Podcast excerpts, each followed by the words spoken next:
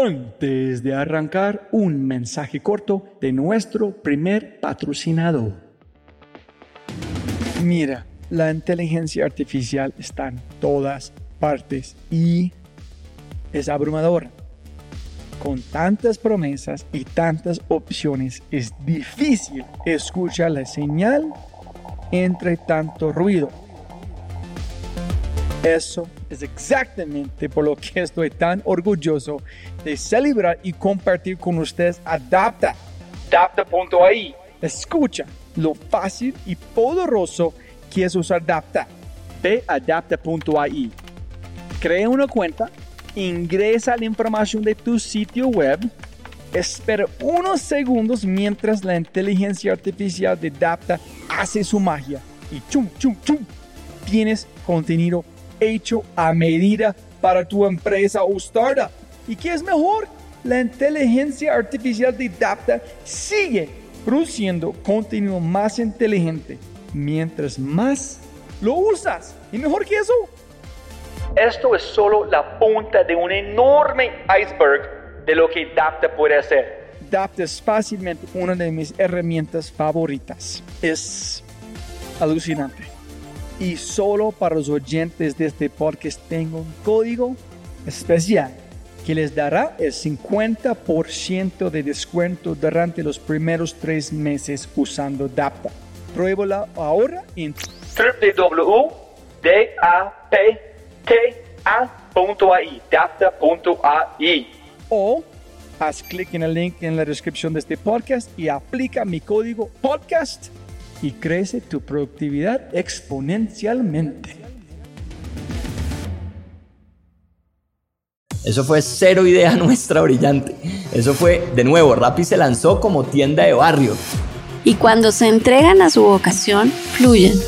Et ne se comparant avec personne, on devient irréprochable. Y más recientemente una transformación cognitiva. brutalmente informado de lo que te apasiona. Es una actitud frente a la vida. Yo soy lo que yo creo que tú piensas que yo soy.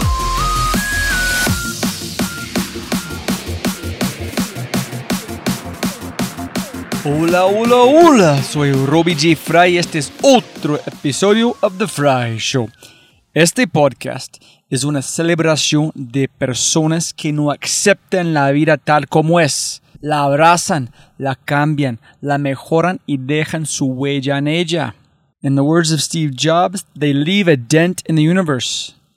Esta es una cápsula de tiempo en donde yo pueda aprender sobre sus mindsets, filosofías e historias y compartirlas con ustedes.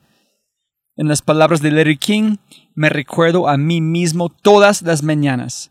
Nada de lo que diga este día me enseñará nada. Entonces, si voy a aprender, debo hacerlo escuchando. Si es la primera vez que escuchas el podcast, bienvenido y muchas gracias. Espero que aproveches esta oportunidad de inscribirte al podcast en Spotify, Apple, Amazon, Google o tu player favorito. No olvides, si este podcast te parece espectacular, hay otras cosas espectaculares que puedes encontrar en thefryshow.com. The newsletter, convertirse en un miembro de The Fry Show y obviamente si quieres acceder a los libros, podcasts, personas y lo demás que mencionamos en cada episodio, puedes encontrar todo en thefryshow.com. Más importante, si disfrutas este tipo de contenido, si escuchas con frecuencia y eres parte de una empresa, universidad o comunidad, ¿por qué no pruebas Quinto? Cambiamos mindsets de tu talento con microaudios a través de WhatsApp. Quinto es fusión nuclear para el cerebro. Quinto lidera la lucha por la abundancia mental, un mindset a la vez. Quinto.ai, K-I-N-N-T-O.ai, quinto.ai. Gracias. Entonces, con ese dicho, cultivando caos para la innovación radical con el genio, el antifrágil, Eduardo Salazar Justo. Sonido, sonido. Sonido, ¿cómo está ahí la prueba? Eduardo siempre arrancamos de la misma manera que siempre puede ganar más plata, pero no más tiempo. Entonces, muchísimas gracias por su tiempo. Para mí es un gusto, ya que el tiempo no se puede producir, invertirlo en estas cosas resulta un buen uso. excelente. Y como tú sabes, fue, tú fuiste recomendando a bastante personas para hablar de innovación. Pero antes de llegar a este punto, por favor, cuéntenos un poquito su historia como una persona que estudió ingeniería eléctrica, es trabajando en innovación y por qué estás aquí en este momento con Upside Consulting. Bueno, eh, la, la historia termina siendo en la versión corta más un, caso de serendipia. Más que yo haber buscado la innovación, estos temas terminaron encontrándome a mí, fue como la, el otro camino. Eh, cuando yo me graduó eh, en Estados Unidos de ingeniería eléctrica, eh, que era como la única ingeniería donde uno podía graduarse sin saber ingeniería, porque era básicamente basada en matemáticas, que era lo único que yo sabía hacer. Yo pues no soy capaz de conectar una plancha a, un toma corriente. Eh, me devolví a Colombia porque me tocó 9-11 eh, en Estados Unidos. Hubo pues esa gran eh, declive de los empleos de los internacionales. Me devuelvo a Colombia y monto una compañía de software eh, de automatización de peajes. En esa época Colombia empezaba a entrar como en la onda de algunas de esas compañías, pero aquí ya había pasado pues la crisis de los 2000 del dot-com, eh, que también golpeó mucho pues a las firmas colombianas. Eh, monto una compañía eh, de eso y a los cuatro años eh, la termino vendiendo a un, un grupo español. Y en el proceso, mi hermano, que era un gran consultor en estrategia, que había trabajado en Monitor Company, una gran consultora seminal de Boston, eh, me invita a que le ayude en un caso muy puntual, como casi que un featuring consultant, solo como un experto en temas de telecomunicaciones. Eh, y ahí me enamoré de la profesión y me quedé haciendo consultoría desde ahí. Y encontré, digamos, que la forma de hacer consultoría, y en especial desde Upside, que, lo, que es la firma pues, que fundo yo hace eh, cuatro años, eh, era, era una buena forma de aplicar esta filosofía de los negocios, ese pensamiento sistémico que a veces como que le hace tanta falta al pensamiento de negocios. La gente en negocios tiende a ser muy metodológica y muy poco filosófica. Entonces se aprende los cómo, pero no entiende bien los para qué y no se hace las preguntas fundamentales de la teoría del negocio. Y a mí con esa perspectiva más filosófica me pareció que la forma de enriquecer el bagaje mío eh, y en el camino ayudarle a empresas a detonar crecimiento rentable era aproximando como con ese pensamiento matemático y sistémico los problemas gerenciales y de crecimiento tradicionales de las empresas. Sí, está muy similar como piensan Charlie Munger sus mo- modelos mentales. Es decir, saber como filosofía, física, química, un poquito de todo, pero los bases que no son tan complicados para innovar en esas cosas. Si solamente saben algo cosas, es imposible tener este sistema mental, colgar otras ideas en otros conceptos. Absolutamente. Y te agregaría biología. Una de las cosas que nosotros tenemos más olvidada a la hora de tratar de explicar eh, fenómenos emergentes es el tema de la, de la biología. Y la biología es una gran maestra en temas de innovación. Es una gran maestra de humildad en muchas cosas porque finalmente uno termina de entender eh, que los sistemas tienen una lógica propia, tienen unas propiedades emergentes y tienen unas cosas que solo experimentando y viviéndolas puedes tú ganarte el derecho a aprender sobre ellas. Tú no puedes filosofar sobre cosas sin haber experimentado sobre ellas. Entonces ahí se conecta eso, filosofía e innovación, casi que en un matrimonio feliz. Pero allá es otro tema que hablan Nassim Taleb, que es siempre hablando que la gente o los académicos le encantan hablar de teoría sin práctica, y no la práctica después de teoría. Tal cual. Taleb en eso creo que acierta mucho de que muchos, eh, y en innovación pasa mucho, Robbie, mucho, eh, de que realmente uno hay veces pretende enseñarle cómo volar a los pájaros.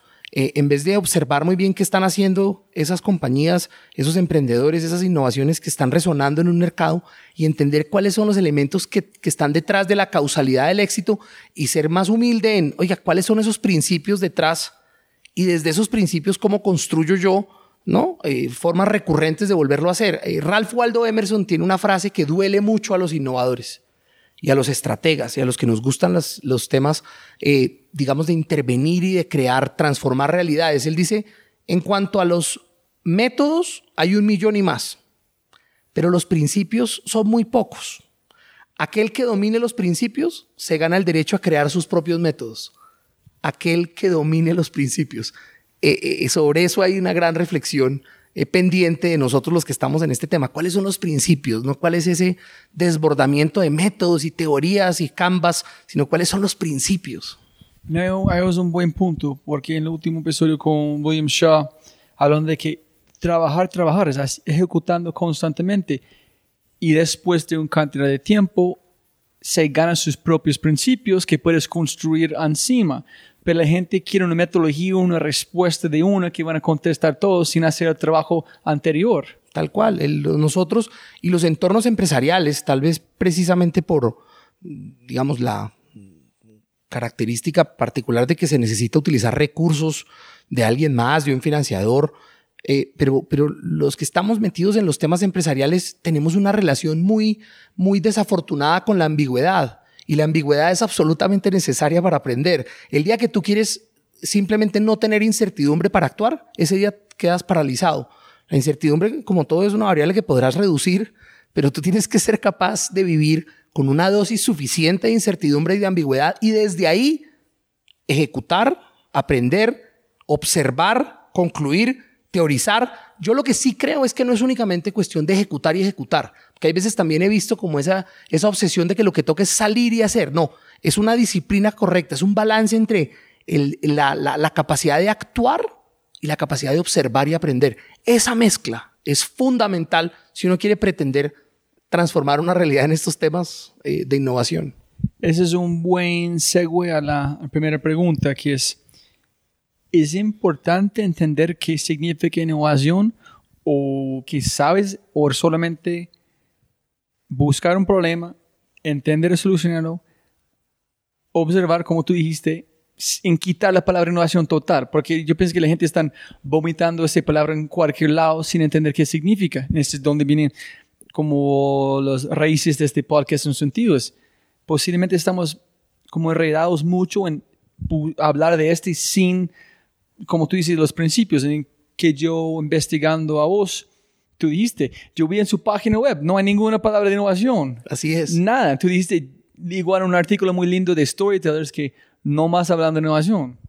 Sí, yo, a ver, yo, yo creo que, digamos, el límite del entendimiento finalmente son los límites semánticos. Yo, yo sí creo que tenemos que tener un, una forma de conceptualizar, de entender, de ponerle palabras correctas. Eh, me parece que es útil pero si tú me dices a mí, es importante definir la innovación desde lo que la innovación es para un cliente cuando la consume, no para nosotros los que teorizamos. Cuando tú le preguntas a un gerente de innovación qué es innovación, te va a dar una definición. Si se lo preguntas a un profesor de Harvard, te va a dar una. Si me lo preguntas a mí como consultor, te daré otra. Pero si tú le preguntas a un cliente, el cliente tiene solo una definición.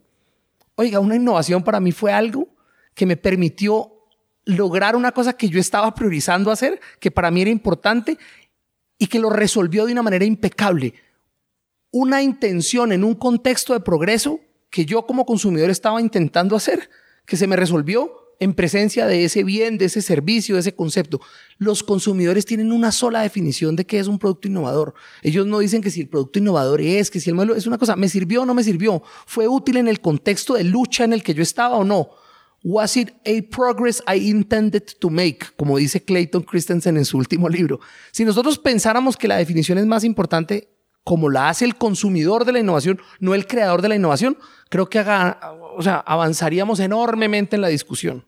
Nunca pensaron este sí, es, es como el job to be done. ¿Qué es el job que están? No, sé, no traducen, ese es el problema aquí en Colombia, no pueden traducir job to be done en español. Exacto. Entonces, y yo nunca he pensado es, es, al tener esta conversación es, la innovación viene de las palabras o las necesidades o los problemas de los consumidores. Ellos definen qué es una innovación.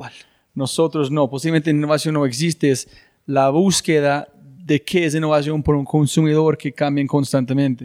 Y, y cuando en cambio te obsesionas por definirla como el creador de la innovación, empiezas a llamar innovación a cualquier cosa. Entonces, cualquier cosa nueva, eso es una innovación. Cualquier cosa que una tecnología, eso es una innovación. Cualquier cosa que es desconocida, eso es una innovación, no, eso no es verdad. Y meterse disrupción en otras palabras Exactamente.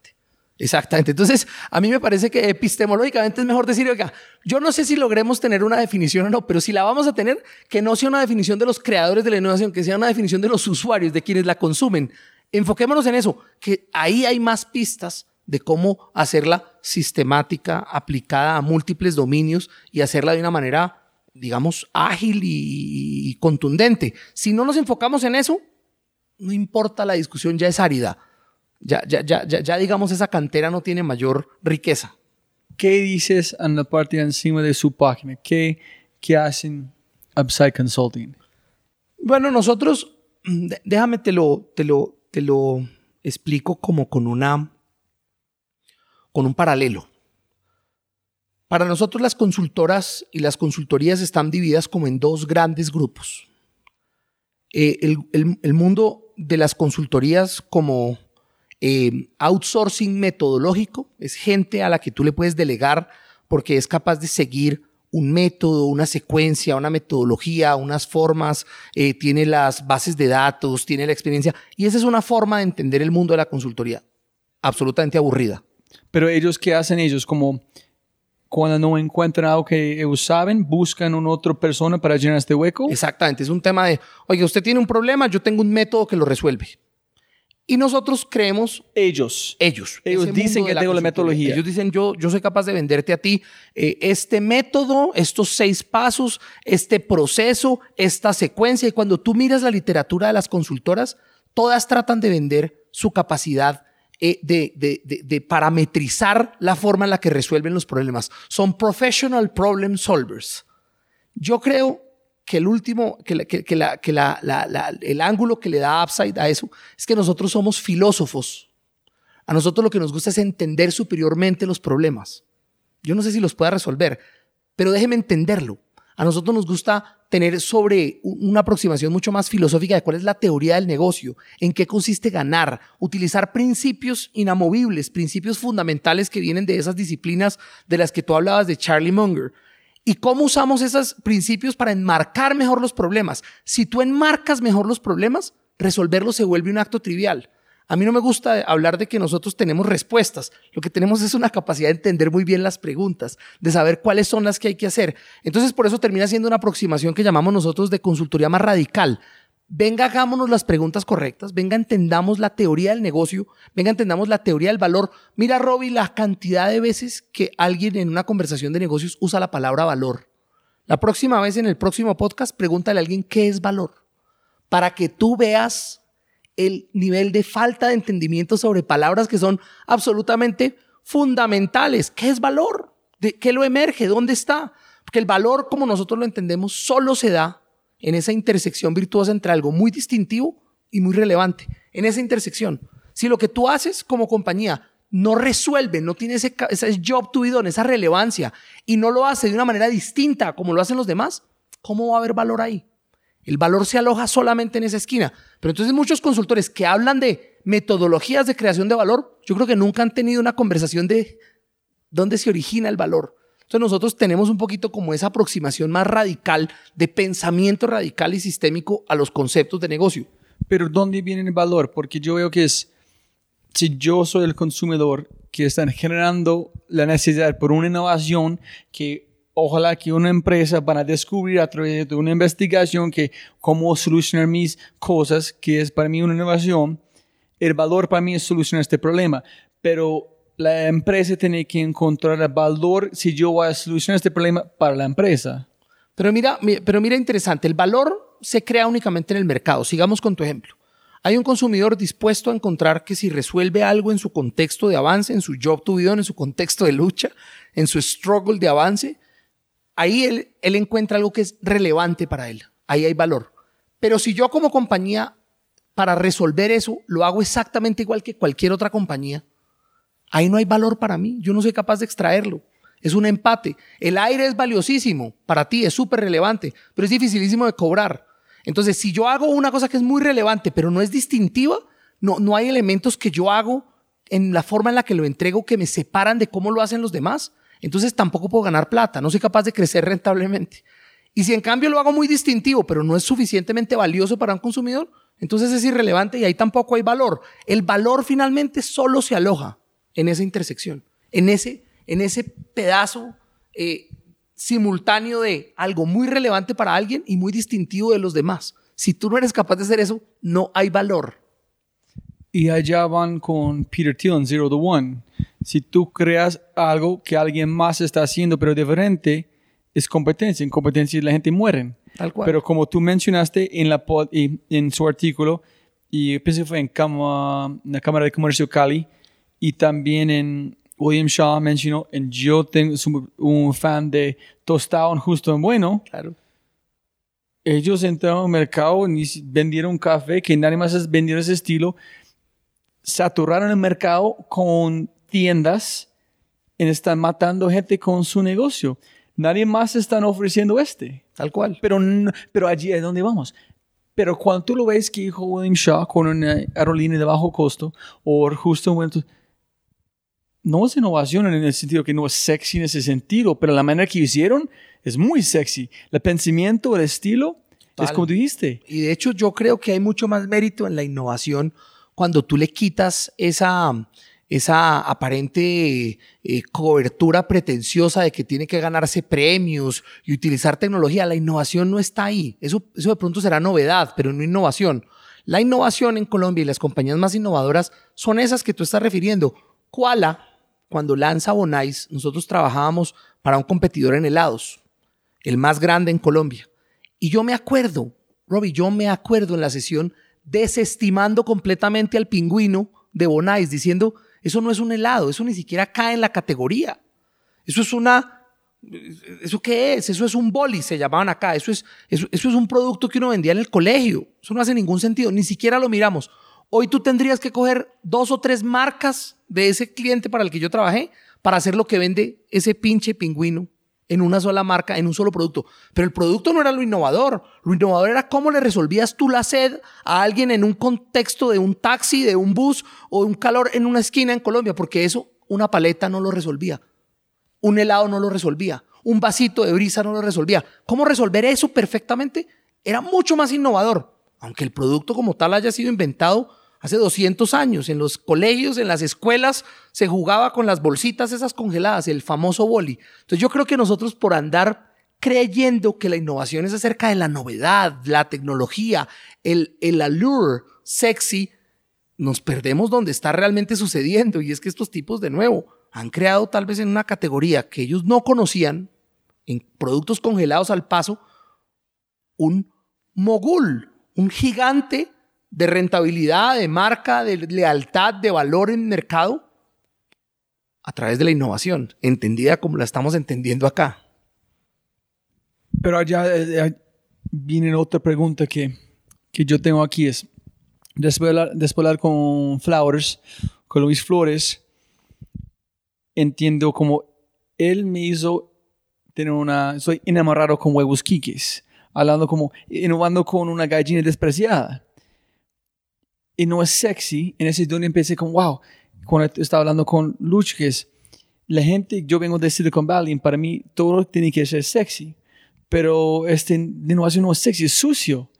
Es solamente el final producto es sexy, pero para hacerlo es muy sucio. Pero vamos más y más a tecnología, más y más. Entonces, sí, yo en- completamente de acuerdo que tecnología no tiene que ser parte de la ecuación en- en una innovación, pero también tiene que ser parte de cómo estás navegando su empresa, ¿no? Como toda la tecnología tiene que ser parte de la eficiencia eficaz, pero no tiene que ser parte de la definición de innovación. ¿Sí me Yo, entiendes? yo, yo, yo, yo creo que sí. Yo creo que los, digamos, la tecnología per se no es eh, disruptiva ni innovadora per se, eh, pero te permite, si tú tienes genuinamente la capacidad de irrumpir un mercado, de alterar completamente la forma en la que se evalúan las preferencias de un consumidor sobre un producto, a través del uso de tecnología, tú lo que sí haces es que haces las cosas mucho más escalables. Tú haces las cosas mucho más replicables, haces las cosas mucho más sostenibles. Yo soy un gran creyente en la necesidad del- de, la, de- de- de la mentalidad de transformación digital como un elemento permanente. O sea, yo creo que uno, eh, Colombia eh, y en, en especial los países latinoamericanos, tenemos que empezar a ver en la tecnología el gran ecualizador frente a las otras economías. No podemos volver a caer en la trampa de que aquí en 40 años lleguen cosas que pudiéramos estar haciendo hoy a través de la tecnología, porque ya los costos de hacerlo se volvieron infinitesimalmente pequeños. Entonces, más y menos y menos. y cada menos. vez menos. Entonces yo sí creo que nosotros tenemos que usar la tecnología como un ecualizador de ventaja, pero la tecnología per se no, te da ventaja.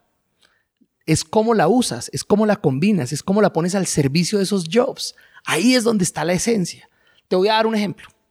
Pero, pero antes del ejemplo allá es, es, es, es la dificultad, es ver la tecnología como abstraerse entre listo, si es como los huesos de esta empresa, posiblemente puede salir un hueso más grande, pero posiblemente no. Pero la gente llega tan adentro, es la única cosa que ellos pueden ver es tecnología, para que toda la gente hablando tecnología, tecnología, en alguien es un bonus, es invisible a otras empresas porque está tan enfocado en este. Entonces, es, es duro. Para mí es duro abstraerme de tecnología. Y, y si tú me dices a mí, eh, la abstracción, porque, porque por otro lado, cuando uno habla de, desde esta perspectiva, la gente piensa que uno es retardatario, que uno lo que no quiere es ver las posibilidades que la tecnología da. Y por el contrario, yo soy un gran creyente que la tecnología está preñando cada industria de oportunidades de hacer eh, cosas que antes no se podían hacer.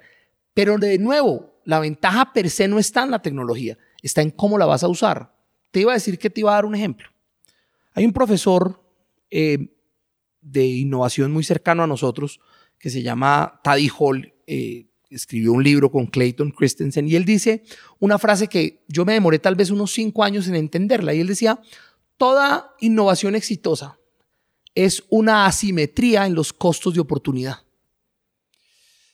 Asimetría en los costos de oportunidad. Él decía, si usted se pone a ver, desarrollar una marca para ese consumidor al paso de una bebida refrescante era una cosa que estaba ahí, pero para Coca-Cola, para Postobón, para los incumbentes, ir por ese mercado, era el costo de oportunidad de no hacerlo no era muy alto.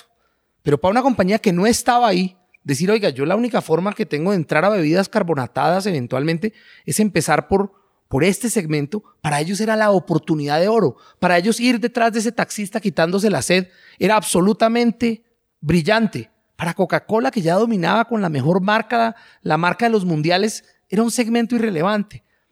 Cuando nosotros trabajamos con clientes en el mundo de las finanzas, lo hemos visto. Estos países que son tan pobres en tantas cosas, con tantos niveles de escasez, son un mar de oportunidades para esas asimetrías, porque aquí la Colombia, 50% o más de la ruralidad en Colombia nunca ha recibido un crédito bancario. Eso de pronto para un emprendedor es un espacio de oportunidad enorme. Para Bancolombia no. Bancolombia puede seguir creciendo y ganando plata sin nunca cerrar esa brecha de mercado. Pero en cambio viene Crezcamos, se dedica a cerrar esa brecha y construye la compañía del mundo financiero en Colombia más rentable en términos del ROE. Es una compañía creada hace siete años por un emprendedor santanderiano. Y se dedicó a prestarle a quienes nunca hubieran recibido en contextos rurales donde no había oficinas en un modelo completamente distinto. Y esa compañía tiene hoy la tecnología de otorgamiento de crédito, de scoring de riesgo y de asignación de cupos y de monitoreo de usos y destinos financiables más sofisticada que yo he visto. No la tiene ninguna startup en Silicon Valley.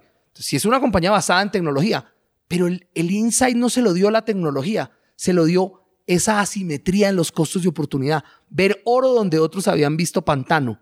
Ahí es donde está, digamos, la clave y la mirada de, del innovador verdadero. ¿Cómo después utilizas tecnología para hacerlo más eficiente, más rentable, más rápido, más resiliente? Ahí sí creo yo que hay una ecuación muy válida. ¿Cómo se llama? Mauricio Osorio, el fundador de Crezcamos. Lo tienes que entrevistar. ¿Y la empresa? Crezcamos. Crezcamos. ¿Cómo es? Huevón, ese es exactamente por este. Yo digo que innovación en Colombia es abajo de las piedras. Están todos lados, pero tienen que buscar en este. que ¡Wow! ¿Qué mira este bicho tan No, gigante? es absolutamente genial. Lo que él ha creado en seguros, en programas de protección integral, lo que él ha creado en formas de ahorro en la ruralidad. Ese tipo tiene oficinas en un sitio que se llama Barranca de Loba. Vaya, búsquelo en el mapa. Usted ni sabe dónde es eso. Yo tampoco. Y él es capaz de llegar a unos sitios y llegar con una marca, con una cercanía. Ha creado, es decir, Crezcamos hoy en día es una compañía fácilmente eh, de 400 mil millones de pesos de cartera colocada. Es la compañía de más rápido crecimiento en el mundo de las microfinanzas y el mejor ROE del sistema bancario colombiano.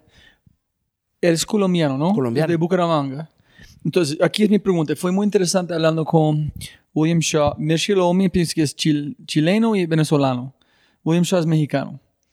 Ellos encontraron cosas aquí en Colombia que, fue enfrente de nuestra cara todo el tiempo, pero nadie fue capaz de identificar exactamente cómo este chico, viendo oro cuando otra gente vieron nada, ¿qué, qué estamos faltando o qué tienen estas personas? Porque yo estoy pensando que alguien necesita ver afuera, tener ojos diferentes, un contexto para conectar puntos, pero que en su opinión hablar de empresas, ¿por qué unos colombianos o nosotros no somos capaces de ver este oro cuando está en la cara?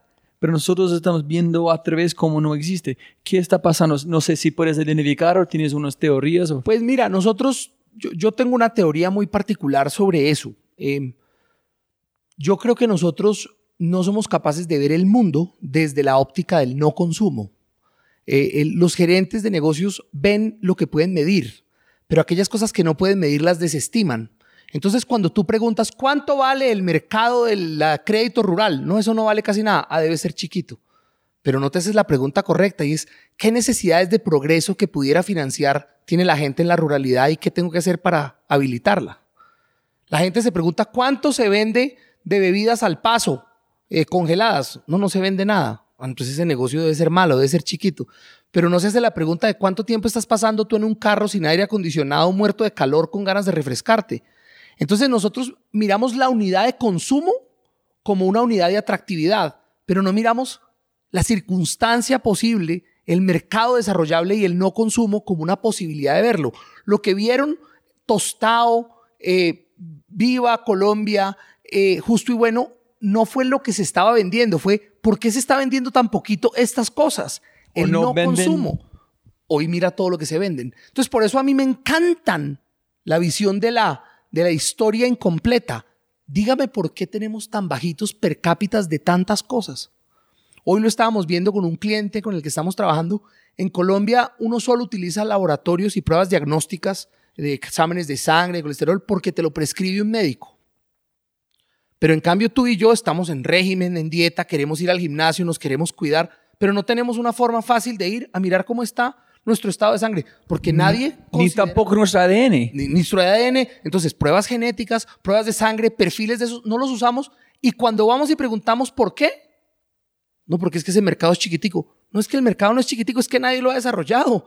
Hoy estamos gastando en cremas, en gimnasio, en programas nutricionales, cosas que deberíamos también gastarnos en pruebas genéticas. Si, si, si no vemos con la mirada de la posibilidad, no con la mirada de la realidad. Y en eso está la esencia de eso que tú llamas esa mirada que da el innovador. Ve lo mismo, pero lo ve desde una óptica diferente, lo ve con otros ojos.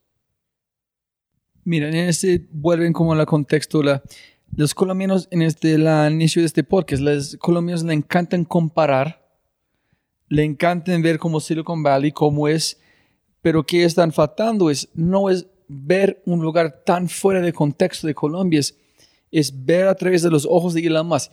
¿Qué vio él? ¿Cómo estás mirando? ¿Qué fue sus modelos mentales que yo puedo aplicar por aquí? Que es otro mercado que es tan viejo como la combustión de este que yo pueda reinventar, que hizo güey, como vivo con ese tipo de cosas. Entonces, ¿qué faltamos aquí con las grandes empresas? ¿Qué han visto? Porque a veces cuenta a las personas que vienen como una pregunta diferente. Por ejemplo, si tú, yo no sé si yo soy capaz, como con eh, Vive 100 o este Bonais, tú vas a vender esta pregunta. Yo sé, una cosa como un Otter Pop en los Estados Unidos, es estúpido. Yo pienso que voy a juzgarlo. Yo no voy a verlo. Entonces, para mí, yo pienso que voy a ser ciego también. Yo estoy tratando de pensar si yo estoy en esta posición. Oh, no, vamos a vender una como en bebida energizante, no botella se precio de champú o los taxis. Es loco.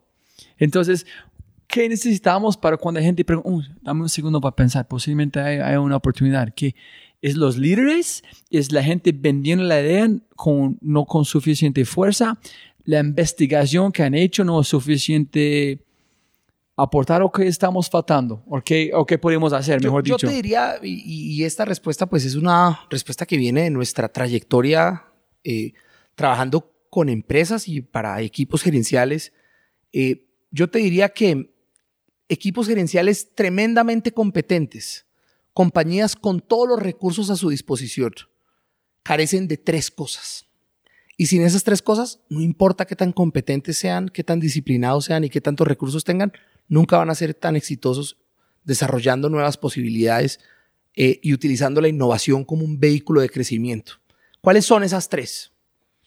Es absolutamente necesario cultivar el arte de la observación en los que están de frente en un negocio. Nosotros hay veces entendemos los negocios desde el Excel y creemos que el problema está en el Excel y los problemas no están en el Excel. Las compañías no tienen problemas financieros, eso es una entelequia, eso es falso. Los problemas siempre emergen de relaciones con el cliente, de productos en el mercado. Cultivar la capacidad de observar lo que está pasando, de ver qué están haciendo los clientes, de ver qué están intentando avanzar, eso es absolutamente fundamental. Destreza número uno. Destreza número dos. No obsesionarse con lo que yo tengo como oferta, sino con lo que el mercado necesita como propósito, como para qué. Las compañías siempre hablan de que yo quiero venderte, ¿no? La broca de un cuarto, pero la gente no necesita broca de un cuarto, necesita huecos de un cuarto. La gente no necesita ollas con teflón, necesita que el arroz no se le pegue. Pero a nosotros pareciera que estamos tan embebidos en hablar del beneficio que tenemos, del producto que tenemos, de lo que sabemos hacer en la planta, de lo que tiene el técnico, que se nos olvida el para qué lo usaban. Mira una cosa tan irónica. Kodak se quebró en el momento histórico de Colombia, eh, del mundo, donde la gente más comparte fotos y más se toma fotos. ¿Tú dices que las fotos desaparecieron? No, lo que desapareció fue eh, imprimirlas en papel. Pero hoy Kodak podría ser el líder absoluto de un montón de cosas porque si algo las fotos han crecido, hoy en día son un lenguaje de comunicación. Pero ellos se obsesionaron que el negocio era imprimir. El negocio nunca fue imprimir. Sí, es porque Instagram fue una empresa exponencial justo al punto del codo cuando la gente grande como Kodak vieron como no existen. En el momento que llegan al punto del codo, son gigantes dependiendo 13 billones. Robbie, Kodak se había inventado una cosa que se llamaba O-Photo. Búscala, O-Photo. Sube tus fotos, ponlas en un servidor y mándaselas al impresor más cercano para que te impriman digitalmente. Ellos seguían pensando que el negocio era imprimir, pero nunca ha sido eso. ¿Para qué sirven las fotos? No sirven para imprimir, sirven para recordar. Para ¿Tú te imaginas qué hubiera pasado si a O Foto, en vez de decirle, mándala a imprimir, hubieran puesto una funcionalidad trivial que se llamaba compártela con tus amigos? Dale si te gusta. Hubieran creado Instagram y Facebook 10 años antes. Ellos tenían toda la tecnología, pero se les olvidó. Se volvieron tan buenos en el cómo que se les olvidó para qué. Y eso le pasa mucho a los gerentes de las compañías y le pasa mucho en estos países donde creemos que nosotros tenemos que ser expertos en los cómo, no en los para qué, es que no somos creadores de mercados. Esa es la segunda. Y la tercera, tenemos una pésima relación, te lo decía, con la incertidumbre y la ambigüedad. Nosotros llegamos a un comité financiero y lo primero que nos dice el miembro de junta, el gerente financiero, es muéstreme eso en data. ¿Usted por qué no tiene eso cuantificado? Dice, porque es que la incertidumbre no se mitiga de esa manera yo le puedo hacer todos los cálculos que usted quiera, pero eso no reduce la incertidumbre. La única forma de reducir la incertidumbre es experimentar. Nosotros detestamos la palabra experimentar. Casi que si yo llego a una junta y le digo, quiero hacer un experimento, la gente me dice, no, es que una empresa no es para hacer experimentos. Entonces, si las empresas no son para hacer experimentos, es la mejor manera condenarlas a que no aprendan. Y un sistema que no aprende, pues tú ya sabes dónde ha terminado todas las historias de empresas, gobiernos, personas, cuando se, les quita la capacidad de aprender y experimentar. Entonces, mira que esas tres, una mirada distinta y observar. La capacidad de entender los para qué es tanto más que, que los cómo, los beneficios más que los atributos. Y la capacidad nuestra de experimentar y aprender desde el mercado. Si tú no tienes esas tres cosas, Robbie, no hay forma, no hay empresas, por talentosos que sean sus equipos, por MBAs preñados de Harvard que tengas, no son capaces de crear nuevos mercados. Otra es observar. Observar, la capacidad de observar lo que está pasando, la disciplina de observar tus mercados, qué está haciendo el cliente. La segunda, Es entender No vender que ofrecen, pero que la gente necesita. exactamente el para qué. ¿Qué es lo que usted está haciendo? La gente no quería imprimir fotos, quería compartir sus mejores momentos. Para eso antes las imprimía. Hoy no, hoy hay otro cómo. Los cómo cambian, los para qué se mantienen. La gente hoy sigue usando los mismos para qué de casi todas las cosas. Hay que conectarse con los para qué. Y la tercera, una sensación relajada, tranquila, flexible, Ah, con para experimentar. y aprender. Si tú no eres capaz de decir eso, si tú en el próximo comité de junta que tienes que llegar, no puedes decir quiero hacer un experimento, porque las compañías no están para eso, están es para ganar plata y para tener cero incertidumbre, entonces terminan teniendo negocios absolutamente tibios y tímidos y desempeños mediocres, como ha sido más o menos la historia empresarial de este país. Tengo dos historias contando y tres preguntas en esos tres temas. Uno es, yo vi una charla de un hombre, se llama Duncan World, que fue ex eh, vicepresidente de innovación de Disney. Encontró una historia que pensé que fue Disney en Europa, un lugar, vieron, necesitamos crecer, tenemos que vender más. Entonces ellos enviaron sus personas a las casas de las personas, preguntar, etcétera, cosas. En que encontraron, ellos vieron un montón de las fotos de la familia en la pared. Entonces, este notan las personas de Disney porque Disney es de familia. Y él preguntó, ¿cuántas personas aquí tienen niños? Entonces mucha gente subieron sus manos. Listo. ¿Cuántas personas? Listo. Vos allá. ¿Tienes fotos en sus... Para, listo. ¿Cuántos años tienen sus hijos? Dijo como 17 eh, y 19. ¿Qué edad son sus niños en las fotos? 3 y 4 o 5 y 6. Eso es. ¿Por qué? Porque queremos de quedar que sus niños son pequeños nuestros bolsillos siempre. En ellos, con el sistema de mercadeo, lanzaron una campaña en la mañana, hablan de memorias, cómo dejar las memorias de su familia por siempre con Disney. En la noche vendieron los precios baratos para familia. En subieron como 150% de las ventas a través de... Pero eh, me voy. Me voy. ¿Es posible enseñar a la gente a observar? Yo creo que sí. Porque es es una disciplina, Robbie. Es acerca Tiene que leer, tiene que viajar, tiene que estudiar arte, estudiar biología. Si tú estudias la única cosa, no puedes ver afuera. Cultivar la vagabundería intelectual. Tú ah. tienes que ser capaz de cultivar los múltiples aristas. Nada es peor que un gerente muy competente que solo sabe de un tema. Nada peor. Si algo es fundamental, esa visión interseccional, esa capacidad de la gente de pensar. A mí el otro día me decía alguien que para qué estudiábamos nosotros filosofía, porque es un curso mandatorio de nuestros consultores. Nosotros estudiamos a todos los filósofos importantes y me decía, ¿para qué? Si por eso no te van a contratar. Y yo le decía, te equivocas. A nosotros nos contratan por la capacidad de combinar la observación y el arte de observar y el arte de cuestionar y el arte de vivir en conciencia es una disciplina que se aprende en allá van a desconectar los próximos. Que dos, listo. Cuando tú es capaz de hacer este, vas a ver el mundo del consumidor en no de como que yo puedo forzar en ellos. Exactamente. En experimentar es muy lindo porque justo antes de este yo grabé un podcast con María Paulina de la Puya y del espectador que tiene. Y ella dijo que fue su amigo Juan Carlos, tuvo la idea, fue su jefe Fidel Fidel, tengo ese, listo, armaron un guion, dijo este, envió un correo a toda la gente, creó una presentadora, presentadora, y fue un experimento, en ahorita es como gigante.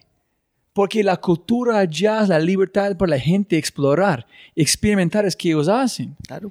Entonces, pero aquí, como tú dijiste, no, es como tú dices, si, yo soy un jefe de Kuala, y llegas con ese loco, de vives en Bonais, un experimento para este, ¿cómo voy a... Ellos observaron, ellos vieron algo. Claro. Yo no puedo verlo.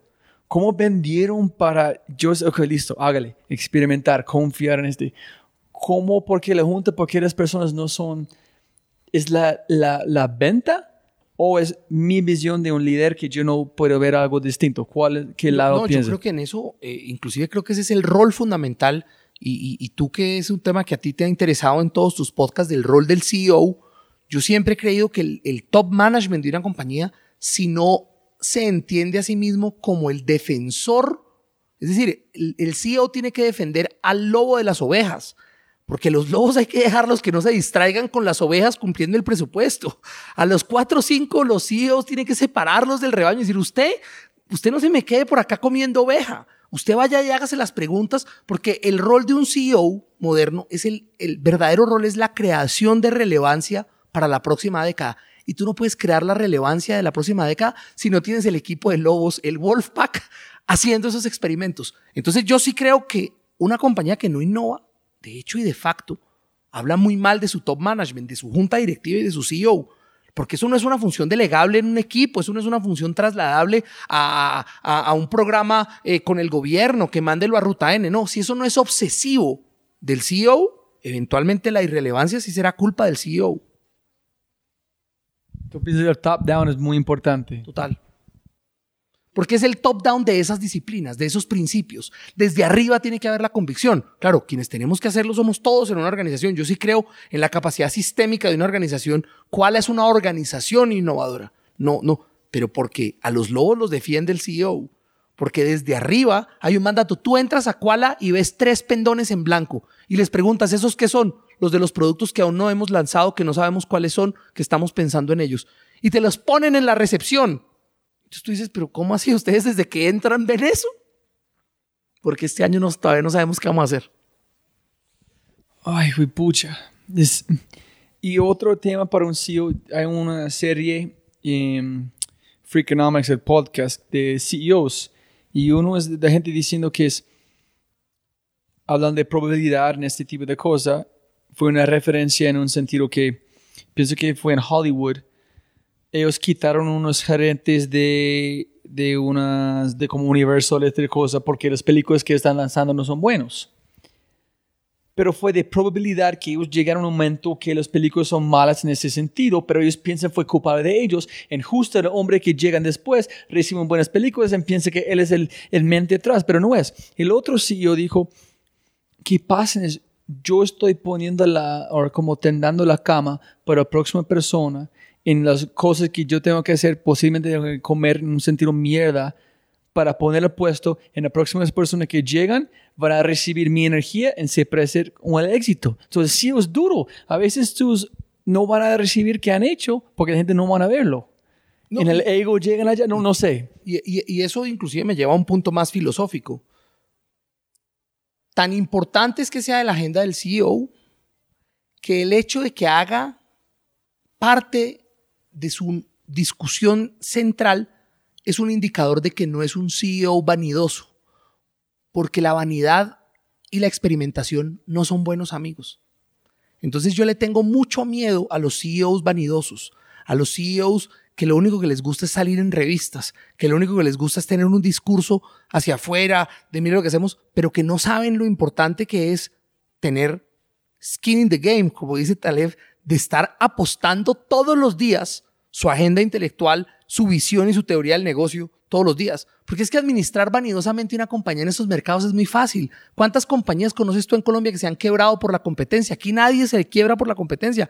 Estos son países de bajos equilibrios, de baja competitividad, de baja rivalidad. Aquí son peleas de pastor alemán, salen babiados pero nadie muerde.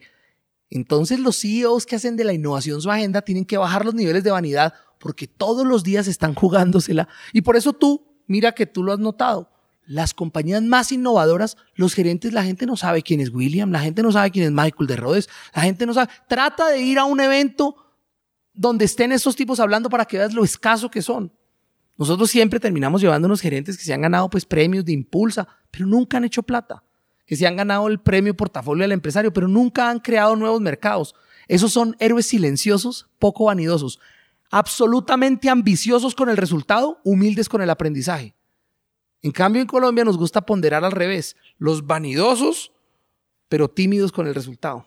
Los vanidosos en la propaganda, pero tímidos en el desempeño. Entonces, a mí por eso me parece que es esencial en eso que tú dices, que el CEO, bueno, probablemente le está tendiendo la cama a, a los CEOs que vienen, a los equipos que vienen. Eh, y si se notan, las compañías que han tenido ese tipo de liderazgo, después de que el CEO se va, deja de todas maneras una senda de, de, avance y de progreso, porque deja metida esa senda, esas convicciones y esos principios en un equipo, en una organización. Montano, esta es la pregunta con, con propósito. Por ejemplo, es como una empresa Bancolombia gigante, ¿cómo es? El mundo es cambiando tan rápido que el propósito que ellos tuvieron no tiene que cambiar, tiene que modificar, pero ¿cómo puedes? Por, por ejemplo, es mi referencia porque yo conozco Juan Carlos, yo conozco qué pasa en el banco. Ellos están cambiando radicalmente las personas, cómo piensan, cómo se sienten, qué están haciendo, pero yo no sé si es suficiente rápido a la velocidad que vamos. ¿cómo importante es una empresa tener un propósito? ¿Es justo quitar un propósito, redefinir el propósito? Este es, es bueno porque la gente dice, no, no, tiene que ser un propósito que te- nunca cambia, o sus principios. Y el otro es skin in the game. Y si tú eres un emprendedor, si tú tienes su propio consultoría, tú tienes su emprendimiento, tienes skin in the game. Si no vendes, duermes, no comes pollo, arroz, etc. Pero gente que tiene un sueldo, tiene su finca, etc. ¿Por qué van a arriesgar? ¿Por qué van a jugar? ¿Por qué ellos preocupan? "Oye, si yo vendo ese de loco, a ellos no les gusta, no voy a tener ese, ¿cómo voy a pagar mi finca? ¿Cómo voy a tener esta felicidad que es un carro, dos niños, etc.? Entonces, ¿cómo que has visto en las empresas que has visto, cómo puede generar skin in the game o blood in the game con gente en una empresa que no tiene nada de perder porque tiene un sueldo digno? Te respondo ambas eh, y empiezo por la segunda. Eh, yo creo que una de, los, eh, de las reflexiones más importantes en, en el diseño moderno de organizaciones es generar organizaciones más compactas, más pequeñas, más biológicas. Eh, yo creo que el fin de esas organizaciones monumentales eh, eh, se acabaron. Hoy en día es acerca de, de, de- de Fast and Furious, es de, es es equipos. eh, y la razón es muy sencilla. Hay, hay un teorema que se llama la ley de Prince. Yo no sé si tú la conoces, que dice que en cualquier dominio eh, del output creativo del ser humano, eh, el 50% del output lo produce la raíz cuadrada de las personas que participaron. Entonces, en una compañía de 100, en una consultora de 100, 10 personas hacen el 50% del output. Eso es una cosa muy dura porque quiere decir que la incompetencia crece exponencialmente y ¿Cómo el así? talento Explico No estás dando como Wilfredo Pareto de 20% tiene 80% es peor de que el Pareto. El 50% lo hace la raíz cuadrada de la gente que participó. Entonces, una compañía de 100 personas, 10 producen el 50% del revenue, del content, de las cosas. En cualquier acto creativo es súper asimétrica. Ese es el origen fundamental de la desigualdad de muchas cosas, que es que es absolutamente, es un power law, es absolutamente asimétrica la distribución de output creativo. Entonces, cuando tú crees que quieres resolver la cosa solo con más gente y simplemente lo que haces es crecer, tú no te das cuenta que la incompetencia crece exponencialmente, pero la competencia extraordinaria crece lineal. Y eso es una cosa complejísima. Por eso el número ideal de un proyecto son tres personas, porque la raíz cuadrada más o menos quiere decir que dos eh, eh, son los que hacen el 50%. Entonces son equipos mucho más biomas, biológicos, chiquitos, y eso y eso cambia completamente la lógica organizacional de antes, donde tú hacías equipos donde tenías 70 personas a cargo. 70 personas a cargo es un mal diseño. Equipos grandes son un mal diseño. Entonces, eso simultáneamente te alinea, skin in the game, porque tú tienes más gente, pero también te garantiza tener eh, eh, la asimetría del talento mejor resuelta. Tener equipos más compactos, más compenetrados. Yo creo muchísimo, mira, eh, y, y vuelvo a hacer la referencia. En Kuala, los equipos que lanzan proyectos nuevos y marcas nuevas son cinco personas. Punto. No importa la categoría, no importa que es, es un equipo de cinco. No, y me encanta que dice como una cosa biológica. Estoy pensando, estoy leyendo un libro espectacular sobre que fue recomendado de un astrofísico de contando historias de gente de elementos. Entonces dices, es, necesitan como electrons que pueden combinar, armar moléculas diferentes, separar, armar otras moléculas, pero si tiene uno grande que nadie puede- no puedes adaptar. Así es. No es Está muy chévere pensar como este. Así hay que pensarlo, con una lógica mucho más orgánica y biológica, los biomas, no tanto los, las organizaciones y las estructuras. Entonces, con eso resuelves un pedazo. Y el otro pedazo que es, digamos, ah, complejo porque es, es, es real, eh, y es que si las compañías no tienen un propósito, pero, pero nosotros, a, a nosotros la palabra propósito, a los Simon Sinek y demás, eh, El why, y el why a mí no me gusta.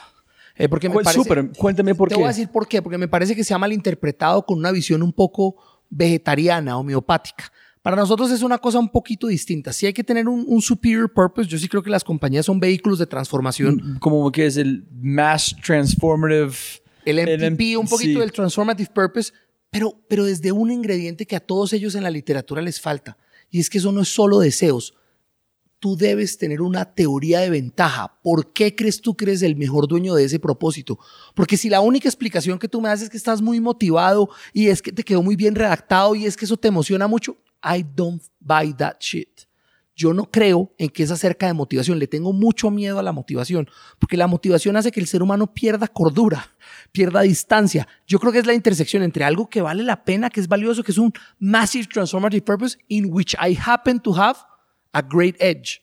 Cuando las compañías no reflexionan simultáneamente en esas dos, terminan teniendo unas declaratorias baladí, unas declaratorias homeopáticas donde no pasa nada.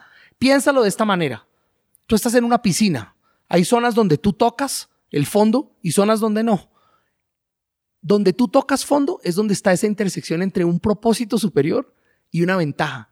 Y ahí tú gastas menos energía para estar afuera, para estar a flote. Si en cambio estás únicamente donde no tocas, pues sí, pero te va a tocar nadar mucho, te va a tocar mover mucho los pies y eventualmente te vas a cansar. Y si ese cansancio te coge con un competidor que estaba en cambio más alto que tú o parado en una zona donde él sí tocaba el fondo, pues se acabó el juego. Entonces yo creo que a nosotros en esa discusión de propósito, como que siempre le queda faltando el ingrediente de que no es solo tener un propósito, que sea un propósito romántico, soñador y motivador. Es importante que sea, pero es importante que tú seas el mejor dueño posible de ese propósito, que haya una teoría de ventaja que explica por qué tú debes ir por ese. Y eso cuando tú miras la literatura, no lo hacen tan explícito, porque ahí obviamente sería más exigente y más difícil que la gente saliera como loca y decir, uy, ya tengo mi MTP. No, también tienes que tener tu TTP, tu Transformative Advantage, si no, you're fucked eventually. No, me encanta que dijiste, porque siempre eh, está buscando a alguien para hacer contra este.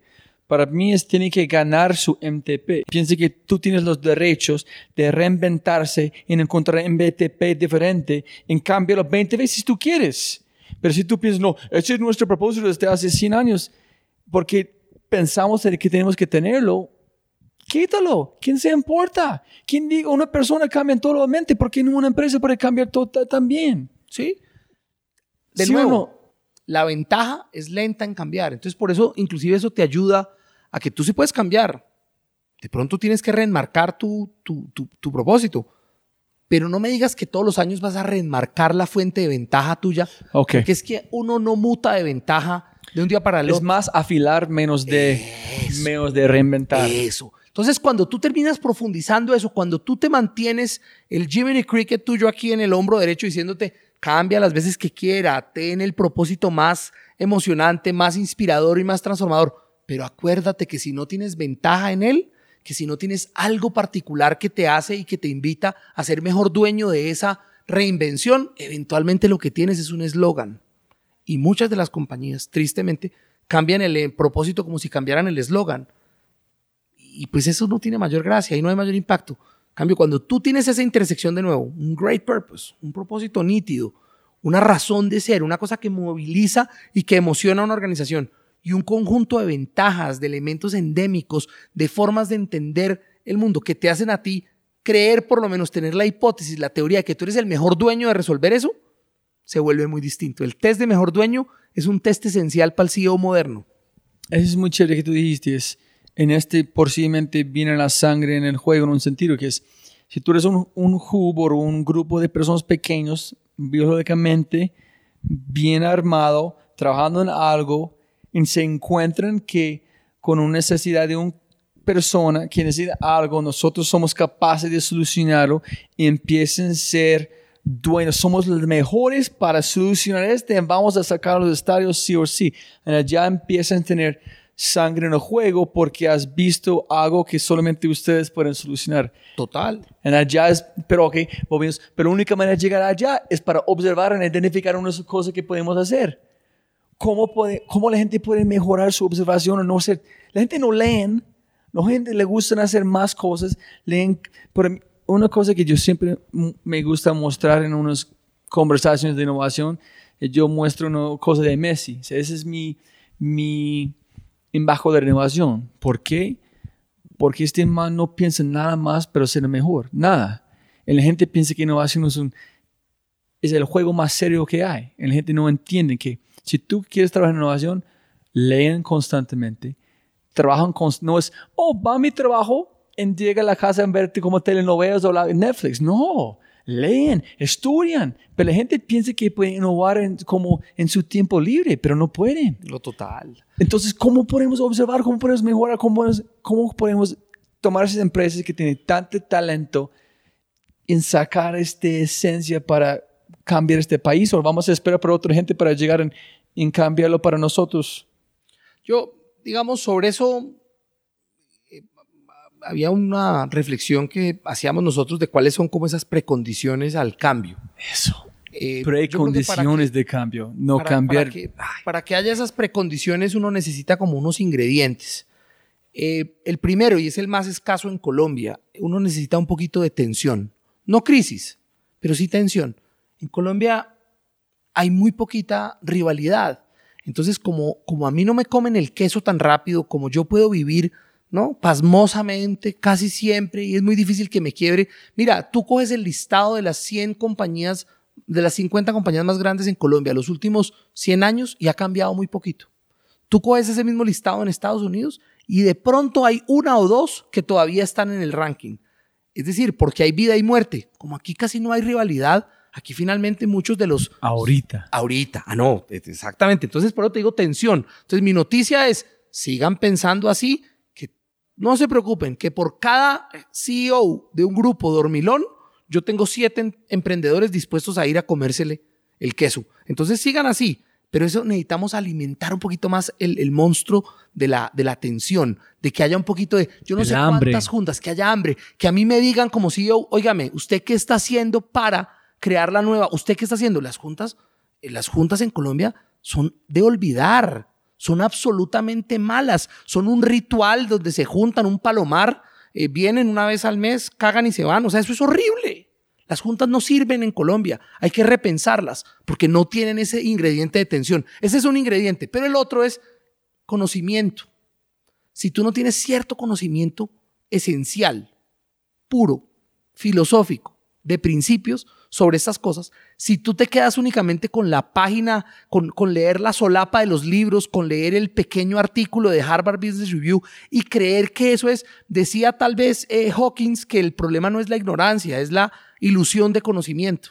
El verdadero enemigo es cuando tú crees que sabes, porque es mucho mejor saber que uno no sabe, por lo menos da una conciencia, la naturaleza detesta el vacío, lo terminas llenando, pero si tú crees que está lleno, tú lo que terminas es haciendo comités. Entonces ese es el segundo ingrediente que es muy complejo de llenar. Tenemos que tener un pensamiento más crítico, ser un poquito más denunciantes de los falsos profetas de estos temas de innovación, porque hay muchos. Y la tercera cosa que tiene que haber como precondición de cambio, que yo creo que es esencial que esté ahí, es que tiene que, tiene que poder haber un ejercicio de celebrar la mentalidad correcta y celebrar los avances correctos. Nosotros tenemos que entrar en la onda de empezar a celebrar los bunais, de celebrar los tostados. No podemos caer en el trivialismo de que es que como no es tecnología, de que como no es, porque, porque ahí, ahí perdemos todos. Cuando nosotros no le damos el protagonismo de héroe a quien realmente lo es, entonces terminamos encontrando héroes en cualquier personaje común. Y ahí tenemos un problema. Tenemos un problema de conciencia de nuestros líderes de opinión, de nuestros medios de comunicación, de la forma inclusive en la que hablamos. Nosotros, nosotros en Colombia, eh, Robbie, tú lo has visto, celebramos un montón de, de, de, falsos eh, ganadores. Nos fascina ser el, ¿no? el, el, el, el wannabe. No, no, yo creo que nosotros tenemos que ser más exigentes y, y cuando alguien lo hace, celebrarlo mucho. Celebrar mucho. Con esas tres precondiciones, uno logra, digamos, empezar a generar un poco el cambio, un poco más de tensión. Oiga, aquí me lo pueden quitar. Información y conocimiento correcto y un poco de celebrar y darnos cuenta y amplificar y hablar más de lo que sí está sucediendo para que eso finalmente termine de, ¿no? de, de, allanar, de facilitar esas conversaciones. Yo, por mi parte, mi compromiso es que el cliente que trabaja con nosotros, entre el proceso de estrategia y el desafío a los CEOs, o cambian su equipo gerencial o ese equipo gerencial queda absolutamente conectado con estas ideas de ir a por los mercados, de ir con una convicción de crear eh, posibilidades. O sea, nosotros sí creemos en, en, en, en, que it's one company at a time. Esto, este, este cambio no es un cambio colectivo, pero es one by one, eh, donde todos los días la idea es que haya un adepto más de estas ideas. Un montón de preguntas conectando allá. Uno es, la gente me preguntan, porque me gusta pensar en el futuro, leo mucho sobre el futuro, es cuándo pienso hacer un cambio como de paradigma, de como una, no un zeitgeist, pero paradigma como fuerte en unos, unas cosas. Y digo, yo intelectualmente tratar de entender que es ocho años, pero yo sé que es moviendo mucho más rápido que yo puedo entender, entonces yo corto a cuatro años. Yo pensé en cuatro años la misma cosa van a pasar que pasó cuando yo estaba en los Estados Unidos. En menos de tres años que estaban como en Silicon Valley, Borders, Blockbuster, Circuit City desaparecieron. Y para mí fue un stable, un base de mi juventud. En menos de tres años los dos no existen, los tres. y yo estoy seguro, yo cuando- para mí, en la gente, qué pena la gente escuchando que trabajan por esa empresa, porque cuando va uno al costo o como en Catronics, si ustedes panamericanos, ustedes no existen para mí, ustedes, ustedes son caminando como muertos. Walking Dead. Yeah, porque el Amazon ya está aquí. Cuando arrancan, ¿por qué voy a comprar una cosa electrónica cuando el servicio es terrible, no puede cambiarlo? Yo, chao. Entonces, ¿cómo ves el, el futuro de Colombia? ¿Cómo, cómo, más ¿Cómo rápido vamos a cambiar? Hay empresas que están listos, que están tratando abordar por esta velocidad que has visto, somos capaces como colombianos para hacerlo, que has visto con las grandes empresas que han trabajado.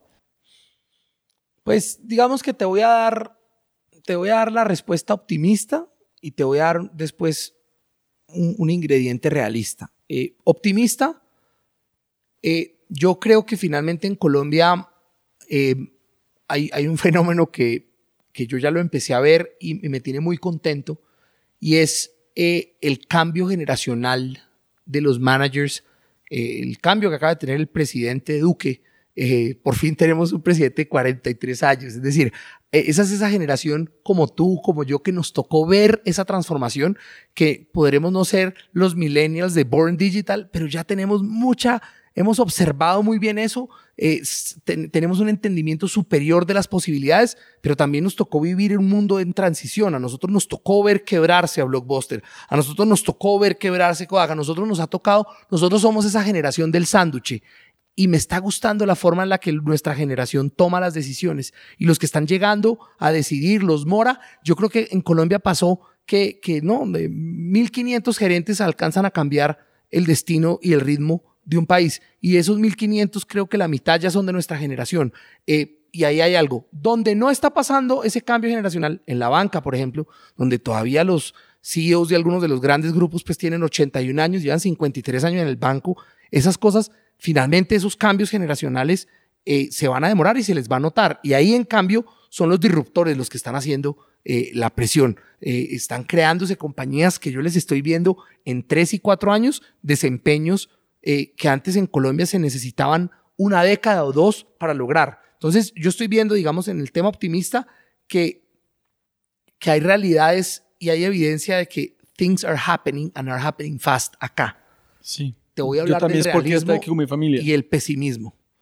El realismo y el pesimismo es que todavía este es un país donde a nosotros no nos gusta competir.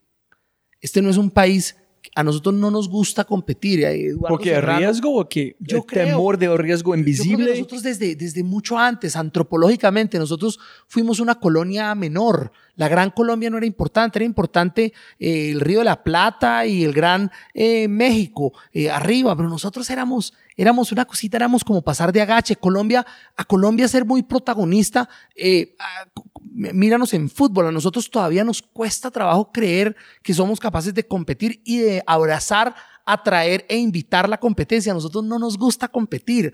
Entonces, todavía ahí hay un elemento de realismo que me, que me aterra. ¿Cómo somos capaces de ser nosotros el portador de, de, de, de la noticia de que la competencia es esencial? Es porque hay competencia que hay innovación, no al revés. Si no hay niveles de competencia absolutamente extraordinarios, si no los invitamos, si no los promovemos, si no los animamos, entonces nosotros vamos a seguir en unos de esos equilibrios de baja productividad. Ya salimos de pobres, ya no somos un país pobre, no somos un país rico, entonces estamos ahí en, la, en tibiecitos, eh, país de ingreso medio, y eso es horrible. momento. Para momento. Por, por eso, entonces, entonces te digo, veo, los, veo las señales de cambio Uy, tibio es el generacionales. peor. Sí, Uy, ese es donde estamos. ese es el peor. Es, es la tibieza, es ya no tienes el afán y la urgencia de un país con 70% de la población debajo de pobreza, pero tampoco tienes mayor riqueza, estás ahí. Todos podemos vivir más o menos bien. Vamos bien, vamos, Vamos bien. bien.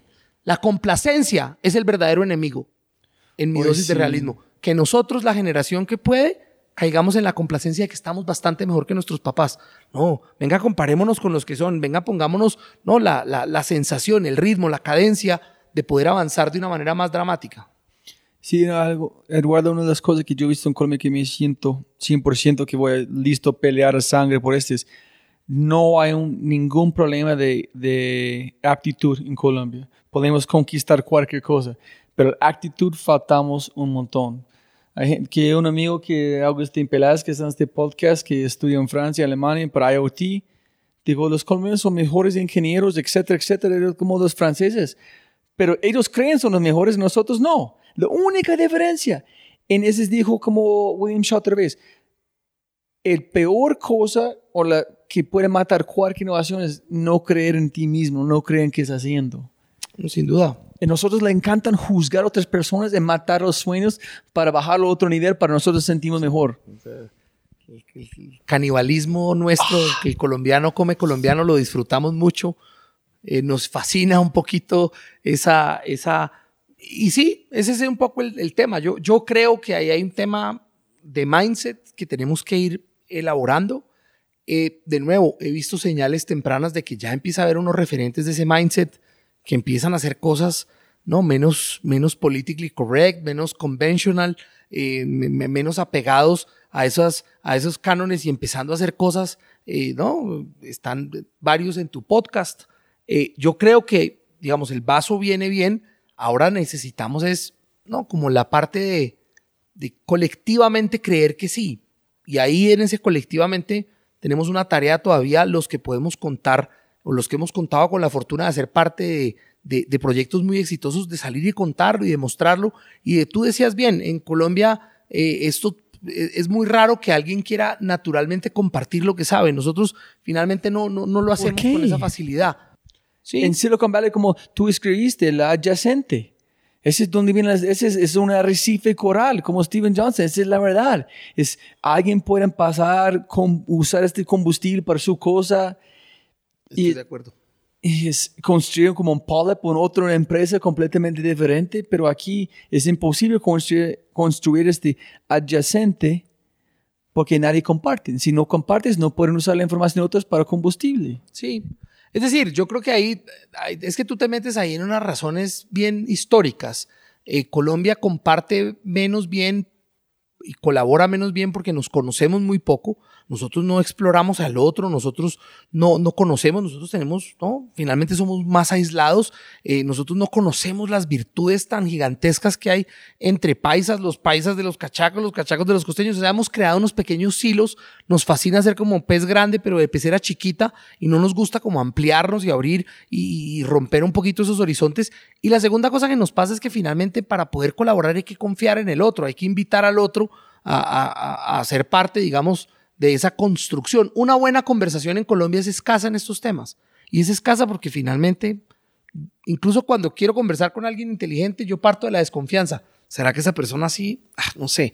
Entonces, pues así es muy difícil. Lo peor que puede pasar es que no le guste lo que oyó y bueno, se tomó un vino y listo. Pero a nosotros creo que ahí entre, entre conocernos y confiar tenemos una tarea, digamos, organizacional, una tarea cívica muy grande que, que hacer. Y una pregunta a vos muy, un poquito personales. Justo con, pensando en María Paulina, porque fue la conversación hace un, una hora, fue la razón que ella tiene la puya es porque, ok, otra cosa. Todos los gringos extranjeros, ah, Colombia es espectacular, sí, la, pero Evo tiene que disfrutar la mierda de Colombia también, que es la, la corrupción, los problemas, la, tiene que disfrutar la buena con la mala. En la puya no existen si no es este problemas, este rabia contra que yo pueda ver el mejor de Colombia. Y en eso es porque yo estoy con mi familia.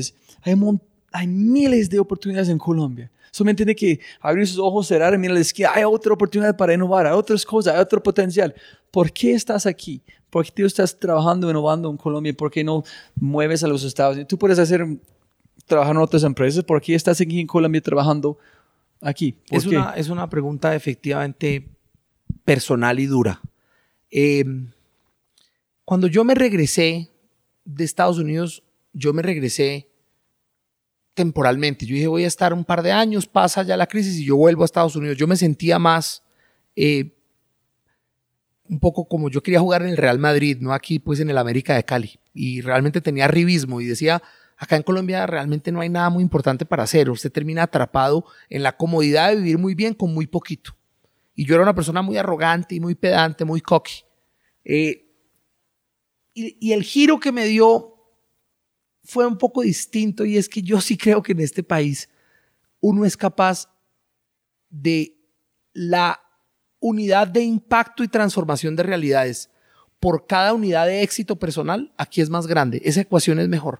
Entonces, ser exitoso, yo sé que no voy a ser y que hubiese sido de pronto más exitoso personalmente en otros contextos, en contextos más agresivos, en contextos más competitivos, donde yo no me fuera, donde yo no me volviera referente en estos temas a los 28 años. A mí me hubiera encantado ser un don nadie y tener que competir más difícil, más duro, pedalear más para, para poder ser protagonista en un montón de cosas en las que ya lo soy.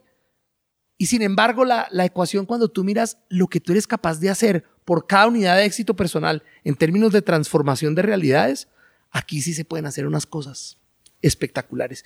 Entonces, este es un país donde finalmente uno tiene ¿no? cierta dosis de, de compromiso de que, de que si te va medianamente bien a ti personalmente, haciendo ciertas cosas importantes, uy, al país le fue extraordinariamente bien. O sea, la- el Sí. factor contribución, el, el Las ondas aquí son más grandes. son más grandes. Entonces yo sí creo que hay una, y la, y la quiero llamar ya en este punto, eh, una dosis de patriotismo. Sí creo que aquí tenemos nosotros los que podemos mover este balón hacia adelante, un, un- un- un- un compromiso de hacerlo, de, de moverlo. También además yo estoy celebrando, estoy muy optimista de que me estoy empezando a encontrar gente de mi edad, de mi generación, como mis clientes.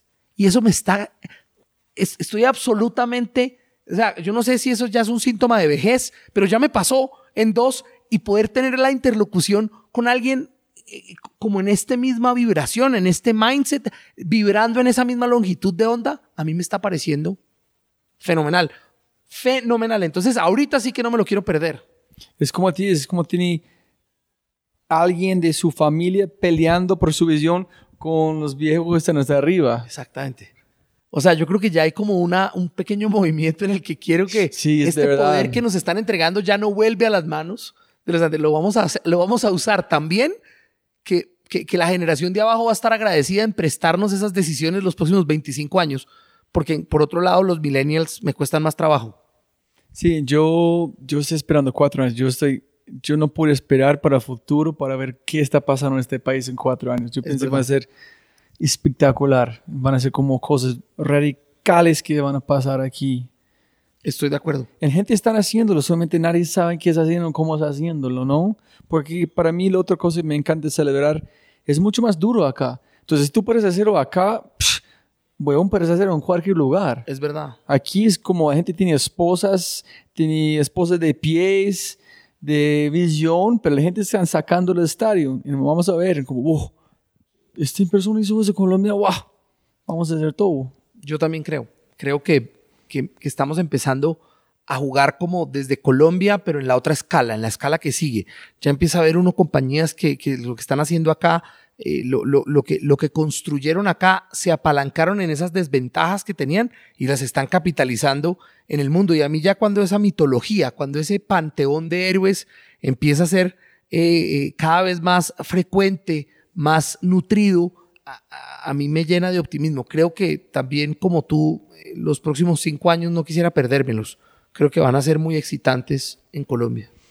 Y la última pregunta antes de los últimos, Eduardo, es, estoy pensando que, que dijo Luis sobre huevos quicos, pienso que dijo, la gente que está innovando allá ni tiene bachiller, pero fue una persona, jefe, preguntando, oye, ¿qué has visto allá? ¿Qué quieres hacer? Y la gente observaron su propia manera, pero observaron. Entonces, no sé si a veces es posible decir un equipo que pueden observar, si con- son compases con su observación, pregunta las preguntas correctas a la otra gente, que forzar ellos a observar cosas que van a nutrir como la empresa. Por muchas veces cuando yo hago, como hago talleres de pitch, en gente han pasado por una cosa de design thinking, sus conceptos, su defensa son terribles. Y yo empecé como, como hacer la puya como una poke aquí. ¿Por qué este? ¿Por qué este? Y ellos empiezan como a defender. En allá salen los hallazgos. Ellos tuvieron todo el tiempo, pero no fue capaces de identificar que este fue un hallazgo. Tal cual. Yo, pues mira, yo, yo, pero, pero yo creo que tú estás dándole a un, a un, a un elemento que a mí me gustaría dejarlo enmarcado.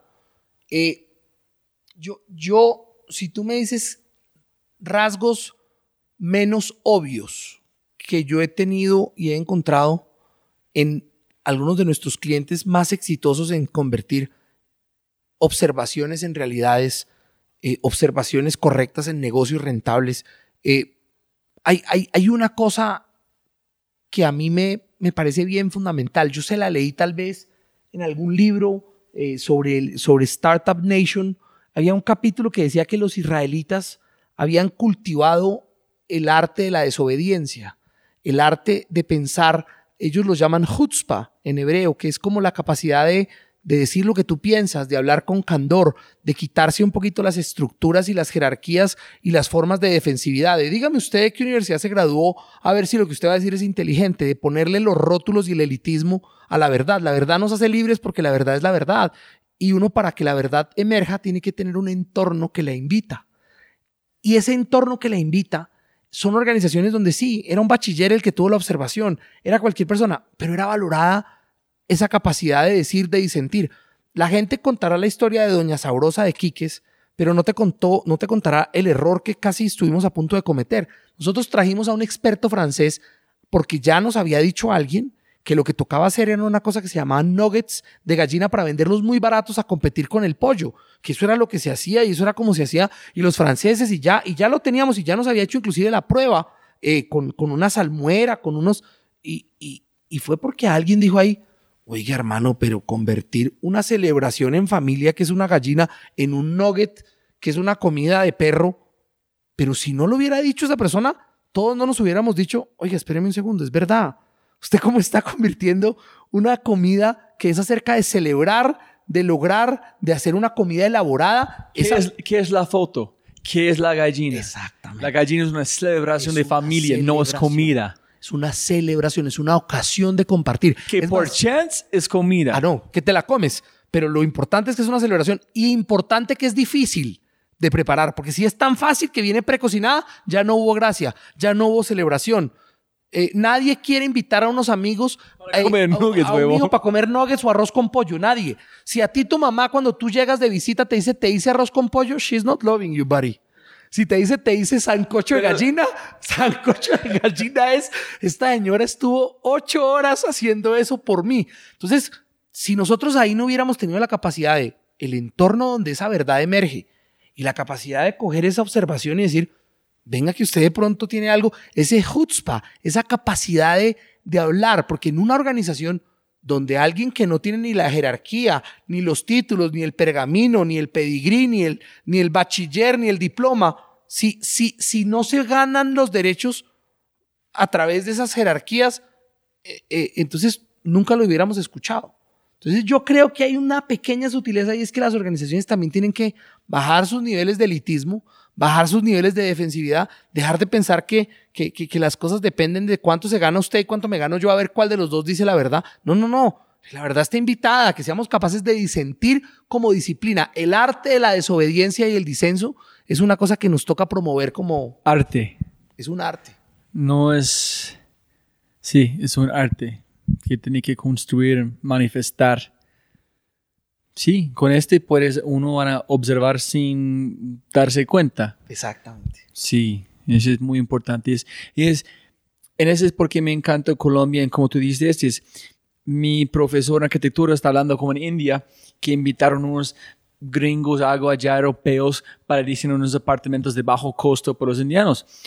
En construir un, un montón. En, en cada apartamento fue una... Aquí no hay mucho como, una, como un bathtub. ¿Cómo se dice como bathtub? Una tina. y una ducha. ¿En qué pasó? Ellos convirtieron este en un, un armario, porque espacio es, es oro.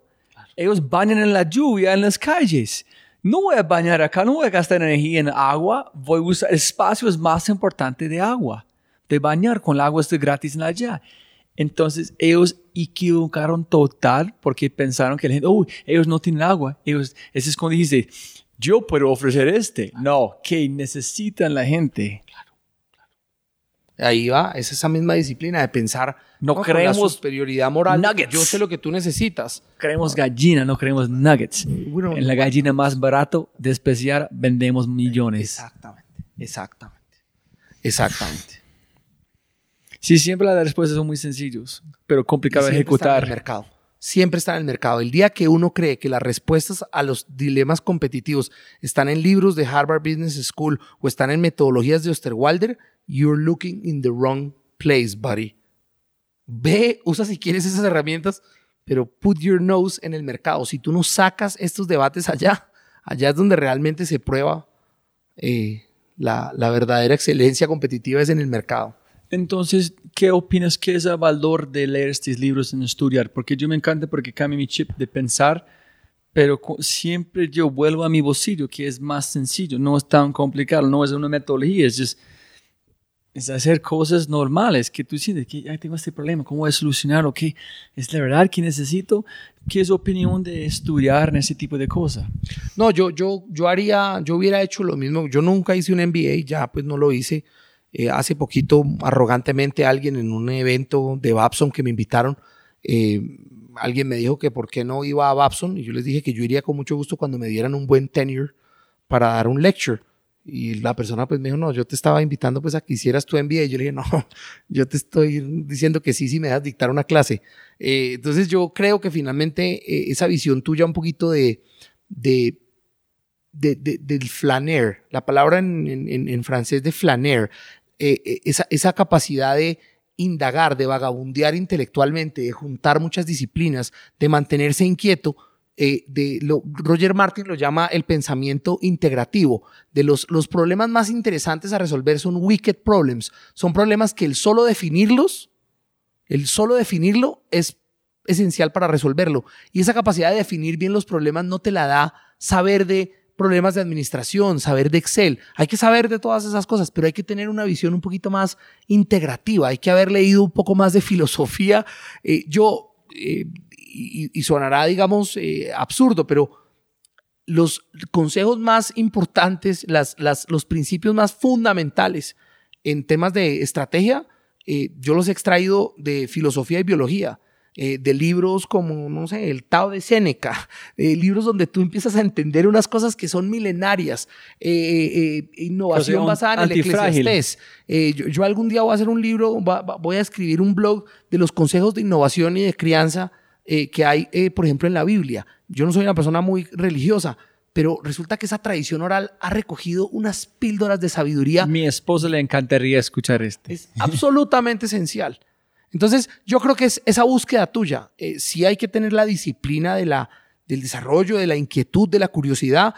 Eh, Charles Munger era el que decía que nunca, nunca, jamás había conocido una persona eh, interesante que no fuera un gran lector. Es decir, que zero.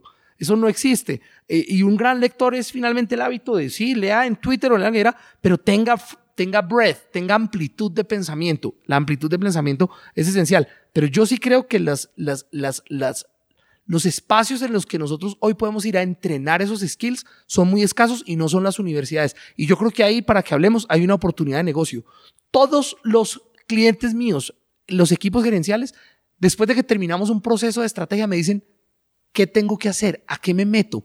Y sé que la respuesta no es a un curso ni a un MBA, pero si nosotros pudiéramos hacer, ahí hay una oportunidad. El Upside Academy, que yo quiero algún día crear, será una cosa distinta, porque sí creo yo que, que tenemos que juntar ¿no? Un- un- un- un- una forma de entrenar esas destrezas, eh, pero creo que es más un tema de vagabundear intelectualmente y con amplitud eh, que, que- que- hacer pues un curso ¿no? de Sí. design thinking únicamente. Ahí no está sola la respuesta. Sí, yo he pensado mucho, si yo voy a arrancar como una maestría de innovación creatividad, un clase a ser estudiar pulpos. Eso es como eh, cosas de otro planeta, la manera que como tienes cerebros en sus tentáculos, en ese tipo, study cuttlefish. estudia cómo funciona, como tú dijiste, nada de negocios. En cuando tú empieces a estudiar negocios, que es sencillo, vas a conectar miles de puntos que son invisibles, ¿no? Estoy de acuerdo. Listo. La última pregunta antes de las últimas preguntas. ¿Qué admiras más o qué te gusta más de Upside Consult? ¿Qué Eh, haces? Bueno, no, nosotros, si tú me dices a mí, yo soy un absoluto eh, fan de nuestra capacidad de decir la verdad, de decir las cosas como son, de nuestra radicalidad. Eh, hoy, por ejemplo, tuve... ¿Qué significa este para, para vos? Radicalidad. Eh, la, la radicalidad es la capacidad de hablar eh, con la conciencia de que nosotros trabajamos para la compañía, no para el gerente. De que nosotros tenemos que decir la Ah, verdad, ok. incluso si la verdad significa que lo que estamos diciendo no conlleva a que nos den la, el contrato 2. Es decir, nosotros no somos una consultora eh, que está atrapada en el mundo de lo que los gerentes que nos contratan quieren oír. Nosotros estamos ahí para desafiar algunas de las convicciones y esa capacidad de mirar a los ojos a nuestros clientes y de desafiarlos es, es absolutamente singular y esencial. Entonces, por eso hablamos de consultoría radical, porque mucha gente dice, yo no los contrataría porque esa gente nos va a desafiar y a incomodar. Pero es que yo creo que ese es el verdadero rol de un consultor basado en filosofía, no en metodologías. Es llegar y traer, digamos, herramientas que le permitan a una conversación producir aprendizaje, producir rupturas, producir ajás, producir hallazgos, producir epifanías. Eso no se produce. Producir más preguntas para producir más, preguntas. preguntas, producir ambigüedad e incongruencias, ser capaces de estar en un tema donde uno dice, y esa es la mejor información que tenemos, no la respuesta de cajón de ese dato, ya lo miramos, eso está estudiado, no es verdad, esa es la hipótesis, y con esa información nos toca tomar una decisión, ¿actuamos o no actuamos? A mí esa capacidad de ayudarle a los clientes a tener esa visión fría, radical, corajuda, courage driven de la información y de, eh, me encanta y me apasiona y cultivamos mucho eso. Y nos, y nos cuidamos mucho de que los consultores que trabajan con nosotros no solo sean extraordinarios pensadores, gente con un gran intelecto y una capacidad de hacer, pero con un gran compromiso con la verdad, un gran compromiso con decir las cosas como las cosas son.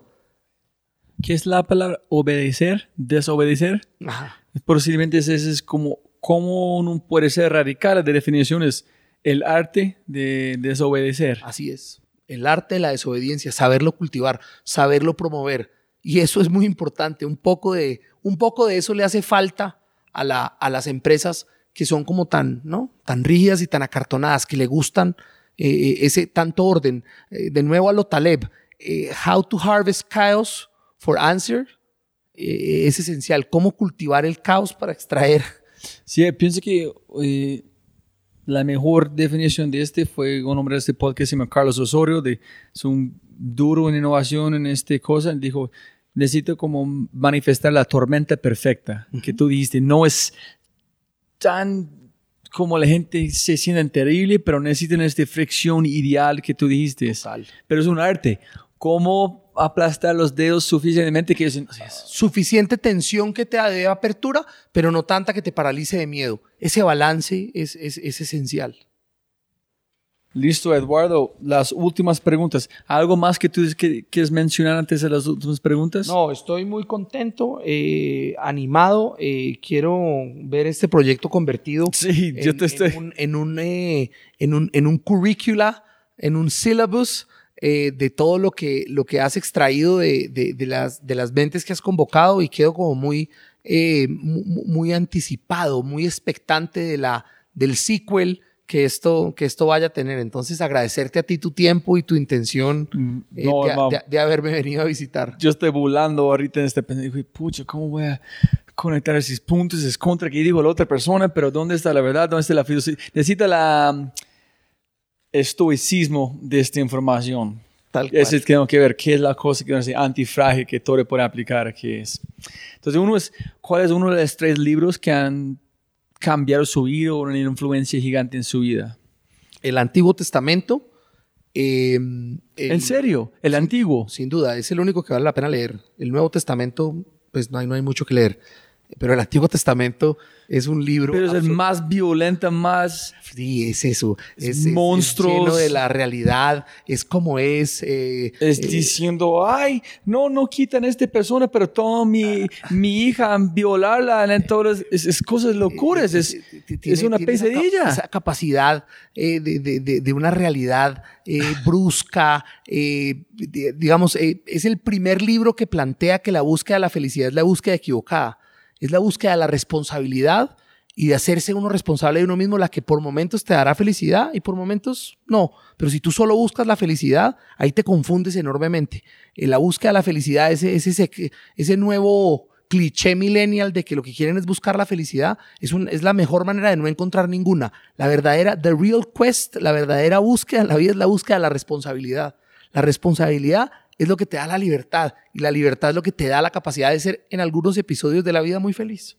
Entonces, si entiendo, estás hablando que no las historias, pero que hay cosas terribles, hay cosas buenas, hay sacrificios, no hay cosas justos, no hay cosas buenas, solamente es una tormenta de cosas y toman cada uno como, como llegan. Tal cual. Ok. Es, es esa visión, es, la, es, es, la, nar- es, las historias desde la perspectiva antropológica, lo que le está pasando a la historia del hombre en ese. No es la parte religiosa.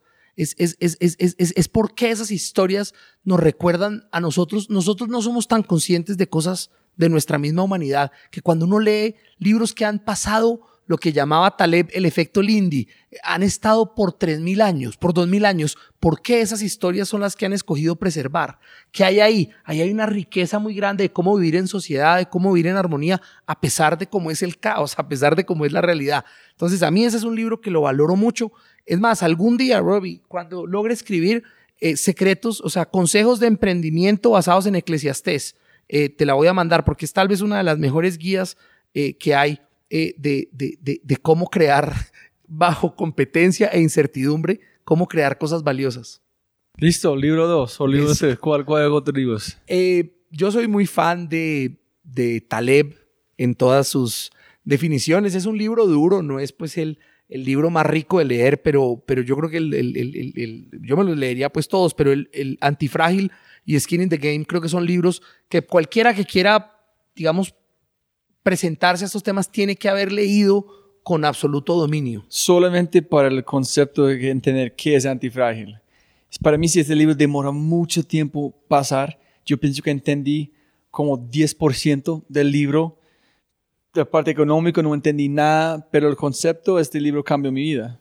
Así es. La única cosa es que no así ha visto esa es conversación para que para la gente escuchando es más. Su Twitter es, este man es un monstruo de ego. Ah, no, él es, Es- un, él es un salvaje del ego. Él es una Salvaje. persona- es una persona que no se, que no, que no, que no debe nada. Entonces también es un tipo que, que, que, que, que ejercita la libertad desde una manera que es muy pedante, es muy, de- eh, es, es muy amigo mío. Estuvo en esta casa.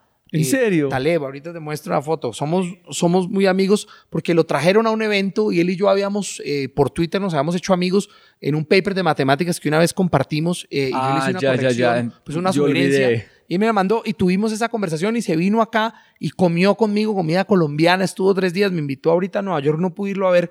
Y sí es un tipo muy querido. Él en Twitter eh, tiene como esa, pero, pero sí es un tipo que pero ejerce pero la persona, es buena persona. Es muy buena.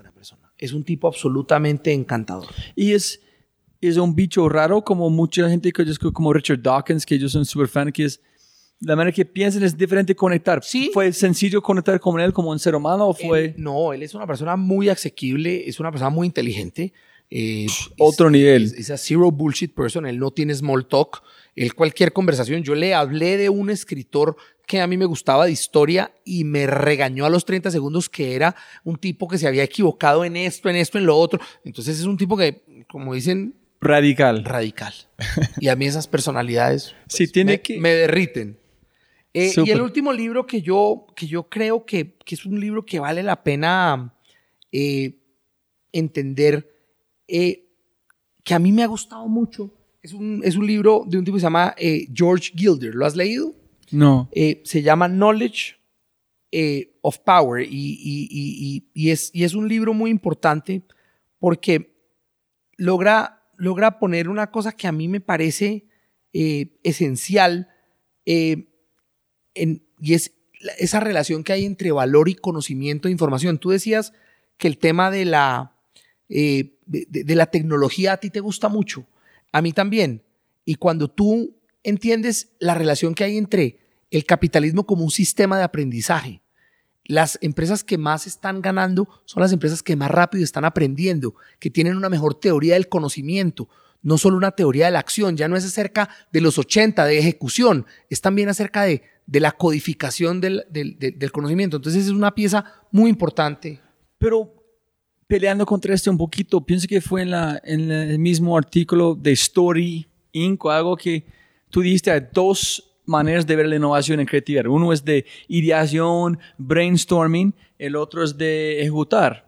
Yo pensé que tú estás hablando más con la poniendo el tema en la ejecución. Sin duda. Pero aquí es hablando del otro que es conocimiento. Cla- claro, porque, porque, porque ponte a pensar que eh, es, es- es- es precisamente el, el- el- el contrapeso a eso que digo. Yo soy más de ejecutemos para aprender, pero no simplemente ejecutemos por ejecutar. Ejecutemos para aprender. Ok, ok, Seamos sí, capaces sí, sí, de codificar la información y la teoría de la información que es el capitalismo. El capitalismo es un plebiscito de información. Todos los días un consumidor decide a qué compañías premia con su consumo y a qué compañías no. ¿Qué hay ahí? Ese tema de la teoría del, del knowledge and power a mí me parece esencial. Es un libro que me parece que es muy importante eh, para cualquier gerente hoy en día. Entender y, y- y- y- domesticar ese pedazo de el information side of their own business. Ahí hay un tema fundamental. Pero eh, la gallina al huevo, que uno sí sin duda llega primero, pero en este, ejecutar o como o aprender, ¿qué viene primero? Yo creo que es ejecutar para aprender. Primero es ejecutar, es, es, es action driven learning. Sí. Pero without the learning, sin el aprender, si tú simplemente lo que haces y confundes es un acto de ejecutar y ejecutar en el vacío, ahí tampoco está la... No, tú pegaste, es, es, es cuando haces algo, empiezas a tener un interés en algo, aprendes a ejecutar más, no le gustan, busca otro algo, sí, pero es la acción que genera la- el interés para aprender más. No vas a aprender para aprender, porque si no funciona. Necesitas un skin in the game, porque yo estoy aprendiendo, porque yo quiero saber este. Exacto. Sí, sin duda. ¿Tienes algún hábito o hábitos que tú haces que tú piensas ayudó para llegar como donde estás en este momento? Eh, bueno, yo, yo, yo cultivo, te voy a hablar de mis tres excentricidades. A mí la gente me dice que si esas excentricidades eh, pues me, me- me- me separan un poco, pero yo creo que me han dejado mucho. Eh, una es eh, el, el- el- amor profundo por la creatividad humana, por la capacidad de los seres humanos de crear y de respetar lo que se crea eh, con, con una mirada de, de- de una conversación que hay ahí. Por eso el arte eh, me gusta tanto, me gusta el arte porque es, es la disciplina de ver en el acto de la creación de alguien algo más que el objeto, el por qué llegó allá, o sea, esa, esa, esa inquietud. Entonces mi excentricidad del arte a mí me hace, me hace mirar eh, con unos ojos muy refrescantes casi que cualquier problema, casi que cualquier realidad. Eh, eh, nada más difícil que vivir sin la capacidad de sorprenderse. Y el arte te educa la capacidad de sorprenderte para que no vivas una vida capturada por el aburrimiento y la cotidianidad. Entonces, todas esas cosas que te sacan de lo cotidiano y el arte tiene esa capacidad eh, y la creatividad humana y la creación humana la tiene. Para otros que les gusta es la música, pero yo creo que cultivar esas capacidades de uno de mantenerse en estado permanente de alerta y de sorpresa es fundamental. En mi caso, el arte es como lo que lo termina de educar. Y la otra gran excentricidad que yo tengo es yo casi que cultivo, Robbie, pero con una disciplina fundamentalista, eh, la capacidad de tener conversaciones inteligentes permanentemente con gente. Yo creo mucho en la teoría de que uno termina pensando como las cinco personas con las que más interactúa. Este fue en la última conversación con William Shaw, igual. Y y si usted no cuida esa red, ese, ese spontaneous learning network con la que uno se va rodeando y simplemente la deja al garete, la deja que es porque es la gente que me tocó, porque eran los amigos del colegio, eh, que porque es que son los que conocía y tú no cultivas, Tú eres el promedio. tú te promedias a eso. Entonces yo sí creo que una de las grandes disciplinas del hombre en red, del Homo reticularis, no del Homo sapiens, sino del Homo reticularis, es escoger muy bien con quién hacer retícula. Y con quién hacer retícula supone que cuando alguien te aporta, cultívalo y cuando no, el tiempo es muy importante. Sí, a veces tiene que quitar amistades Tal porque cual, están bajando. Tal cual. Entonces yo soy, digamos, extra, eh, absolutamente excéntrico en cómo cultivo la gente con la que tengo esas conexiones y cuando las tengo las valoro y las cuido y las preservo y la capacidad de sorpresa que el arte eh, me ha educado y me ha dado. Excelente, súper. El peor o mejor consejo que ha recibido en su vida, El, el, directamente o indirectamente. el peor consejo eh, que yo he recibido, eh, y lo recibe uno en memes eh, todos los días, es ese tema de que querer es poder y toda esa motivación en esas cosas, todos los discursos motivacionales, todos los, yo, los detesto, los trato inclusive de, de- de mantenerlos lejos de cualquier posibilidad porque creo que distraen el cliché, distrae mucho eh, la, la atención, la atención de donde está el struggle, de, de la disciplina, de, de eso que habla el, Antiguo Testamento, de que life sucks and then it sucks some more. Eh, eh, eh, todas esas cosas que te alejan de un, de, un realismo pragmático, yo les tengo miedo. A mí cuando alguien me da cualquier consejo cliché de que lo importante es la actitud, de que querer es poder, yo a esas cosas le huyo, pero simplemente las, las bloqueo en mi mente. No me gusta para nada. Hay, soy un gran disbeliever en la motivación. Creo que la motivación es el oro del pobre. eh, digamos, ahí es donde hay, ahí no hay riqueza. Eh, es una gran confusión colectiva. Eh, y en cambio, el mejor consejo tiene que ver con, con un tema un poquito eh, político y es que el, el- hombre finalmente es un fin en sí mismo. Todos nosotros, hombres y mujeres, somos un fin en sí mismo y, la capacidad de nosotros crear desde esas, desde la libertad. Tal vez hay un, hoy lo escribió eh, Taleb en, en un Twitter eh, que decía, téngale mucho cuidado a que usted haya escogido trabajar toda su vida para alguien más y no para cultivar su propia libertad, para, para cultivar su capacidad de- de- de autonomía, de libertad, eh, ¿no? Y de, interdependencia, pero no de dependencia.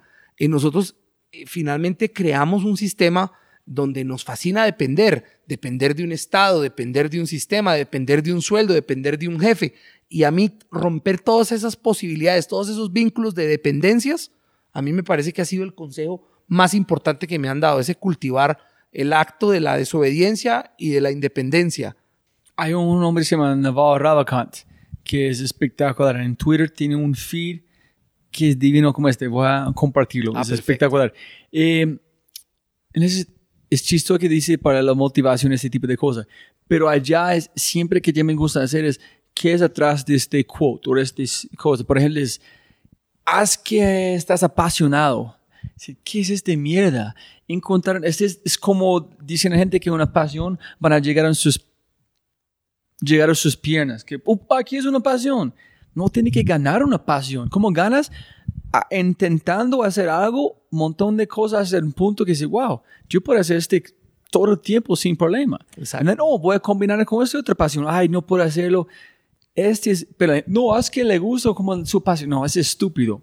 Es intentar hacer algo fracasando, sufriendo, pensando que no sé qué me gusta o no, hasta el punto que es un pasión o no. Then busco otro. Así es. Ryan Holiday es el que dice en su libro, tal vez el de Struggle is the Way. ¿cómo Ajá, es así, el, el obstáculo es el, el camino. El obstáculo es el camino. Yo, yo soy más de esa línea. Ya, yo soy estoico en eso. Sí, sí, tal cual. Eh, si puedes poner una cartelera enorme enfrente del aeropuerto de Dorado para ponerte con la de cosas de no motivación, con un mensaje gigante, por ejemplo, aterrizando, despegando, ¿qué mensaje vas a poner allá? ¿Qué mensaje pondría yo? Eh, yo le pondría eh, un, poquito a la gente, tal vez eh, un mensaje de que, de que lo importante no es la felicidad, lo importante es la responsabilidad. Y cuando uno busca y cultiva las formas de volverse cada vez más responsable eh, de uno mismo, de sus acciones, de sus cosas, uno encuentra la felicidad de una manera mucho más eh, realista. Si uno en cambio busca la felicidad, ahí queda uno atrapado en una cantidad de clichés eh, de los que uno no logra salir nunca. El oro de los pobres. como- Así es, tal cual. Ese, que, ese fue muy lindo que dijo William Shaw también, conectando los puntos. Es, dijo, el camino más duro siempre es el camino. Es, es, no es en el sentido que forzarte, siempre si puedes inteligentemente llegar a un punto, hágale. Pero cuando hay una decisión duro que tienes que tomar, esa es la decisión que tienes que tomar, que tú dijiste. Tal cual. En el Old Testament otra vez. It sucks and then it sucks some more. It sucks, and then it sucks some more. Exactamente. Eso es terrible. Eso es terrible. Es mucho más sencillo. Ay, la motivación. es Mucho más fácil. No, es una que- escapatoria muy, muy, muy buena, muy Ay, cómoda. Yo pienso que así necesita hacer su cartelera. It sucks. And then dot, it sucks more. and then it sucks some more. Exactamente. Bueno, esa puede ser la segunda. Robbie. El otro lado de la cartelera. Pero despegando de tres años. Exactamente. Y dos más preguntas. Eh, uno es, hay un, por ejemplo, los fracasos, como hablando de aprender, es los fracasos como Rey Dalio es éxito no es una, es éxitos, éxitos solamente salen después de un fracaso.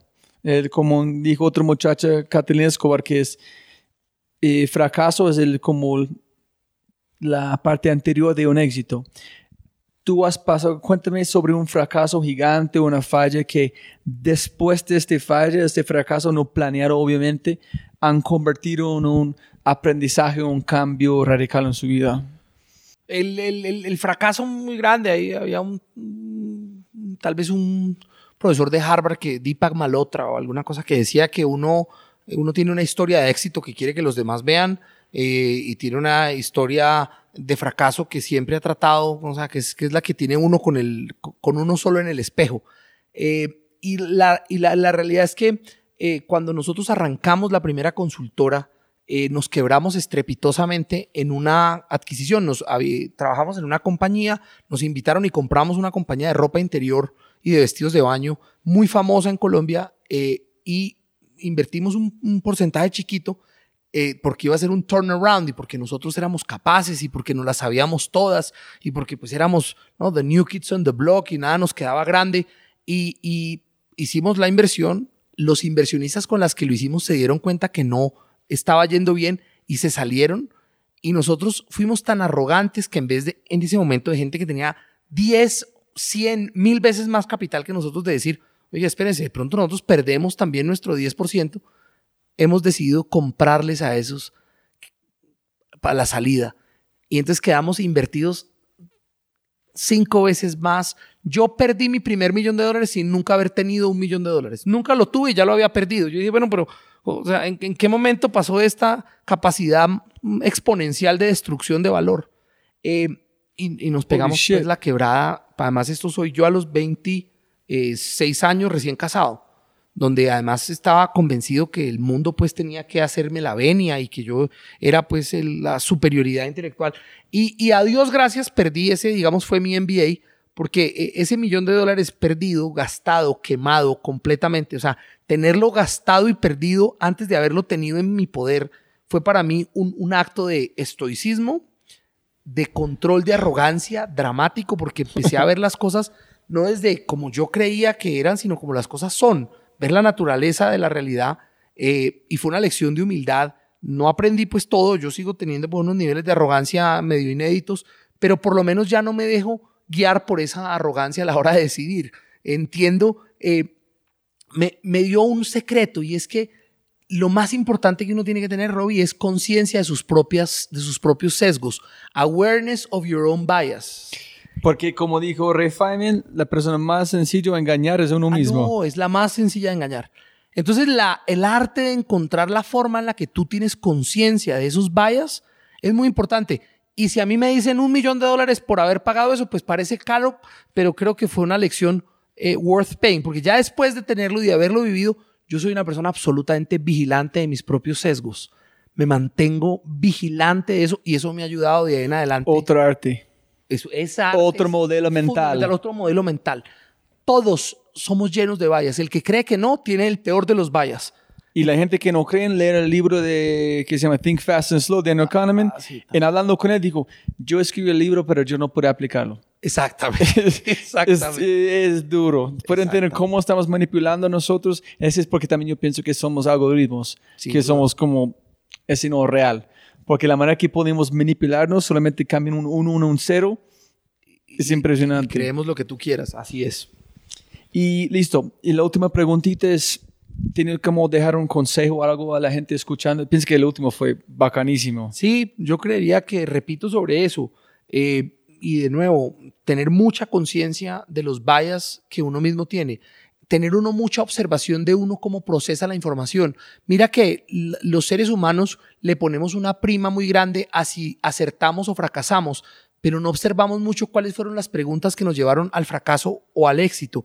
Y a mí me gusta mucho más tener conciencia de los mecanismos que causan el éxito que el éxito per se. Eh, y sobre eso hay una disciplina y hay una observación y hay un ejercicio muy silencioso pero muy importante de uno ser muy consciente de eso y ayudarle a las empresas y ayudarle a toda conversación a que haya conciencia de los causal mechanisms of success y de los causal mechanisms of bias y de los causal mechanisms of our, o sea, e- esa, esa particularidad es, es un acto. Por eso creo yo que si tú me dijeras a mí, Eduardo, vuelve a estudiar una cosa, yo te diría estudiar filosofía. No Sí. questions asked. Y puede aplicarlo a inteligencia artificial, machine learning, Leibniz, todo. Leibniz era un filósofo que redescubrió el cálculo, Todo está volviendo a conectar otra vez. sin duda. Entonces, ese sería, digamos, mi, mi último consejo. Y Eduardo, tengo muchas más preguntas, pero yo tengo una proposición para vos. ¿Qué tal? Yo disfruté esta conversación demasiado. Si en octubre o noviembre, cuando yo he terminado 25 más entrevistas, en tengo información conectada, revisamos y peleamos con los puntos, miramos qué podemos encontrar. Aceptada la invitación, listo. Eres eh, parte oficial de mi Personal Learning Network, PLN, así que cuando tengas esas entrevistas y me das la oportunidad de enriquecerla con mi perspectiva, lo haré con mucho gusto.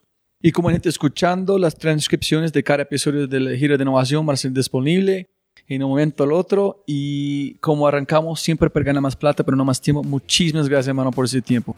a ti eh, por el entusiasmo, por el interés y por este eh, tarea medio quijotesca de irnos buscando e ir conectando puntos aparentemente disímiles. Así que gracias por la visita, Rob.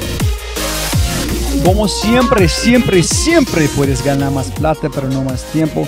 Muchas gracias por escuchar. Espero que hayas aprendido algo, te hayas inspirado y te sientas con ganas de hacer algo imposible. No olvides, si este podcast te parece increíble, hay otras cosas maravillosos o maravillosas que puedes encontrar en thefryshow.com, el newsletter, convertirse en member o miembro de Fry Show y obviamente si quieres acceder a libros, podcasts, personas y lo demás que mencionamos en los episodios, puedes encontrar todo en thefryshow.com. Y con ese dicho, hasta el próximo episodio. Chao, chao, chao. Chao.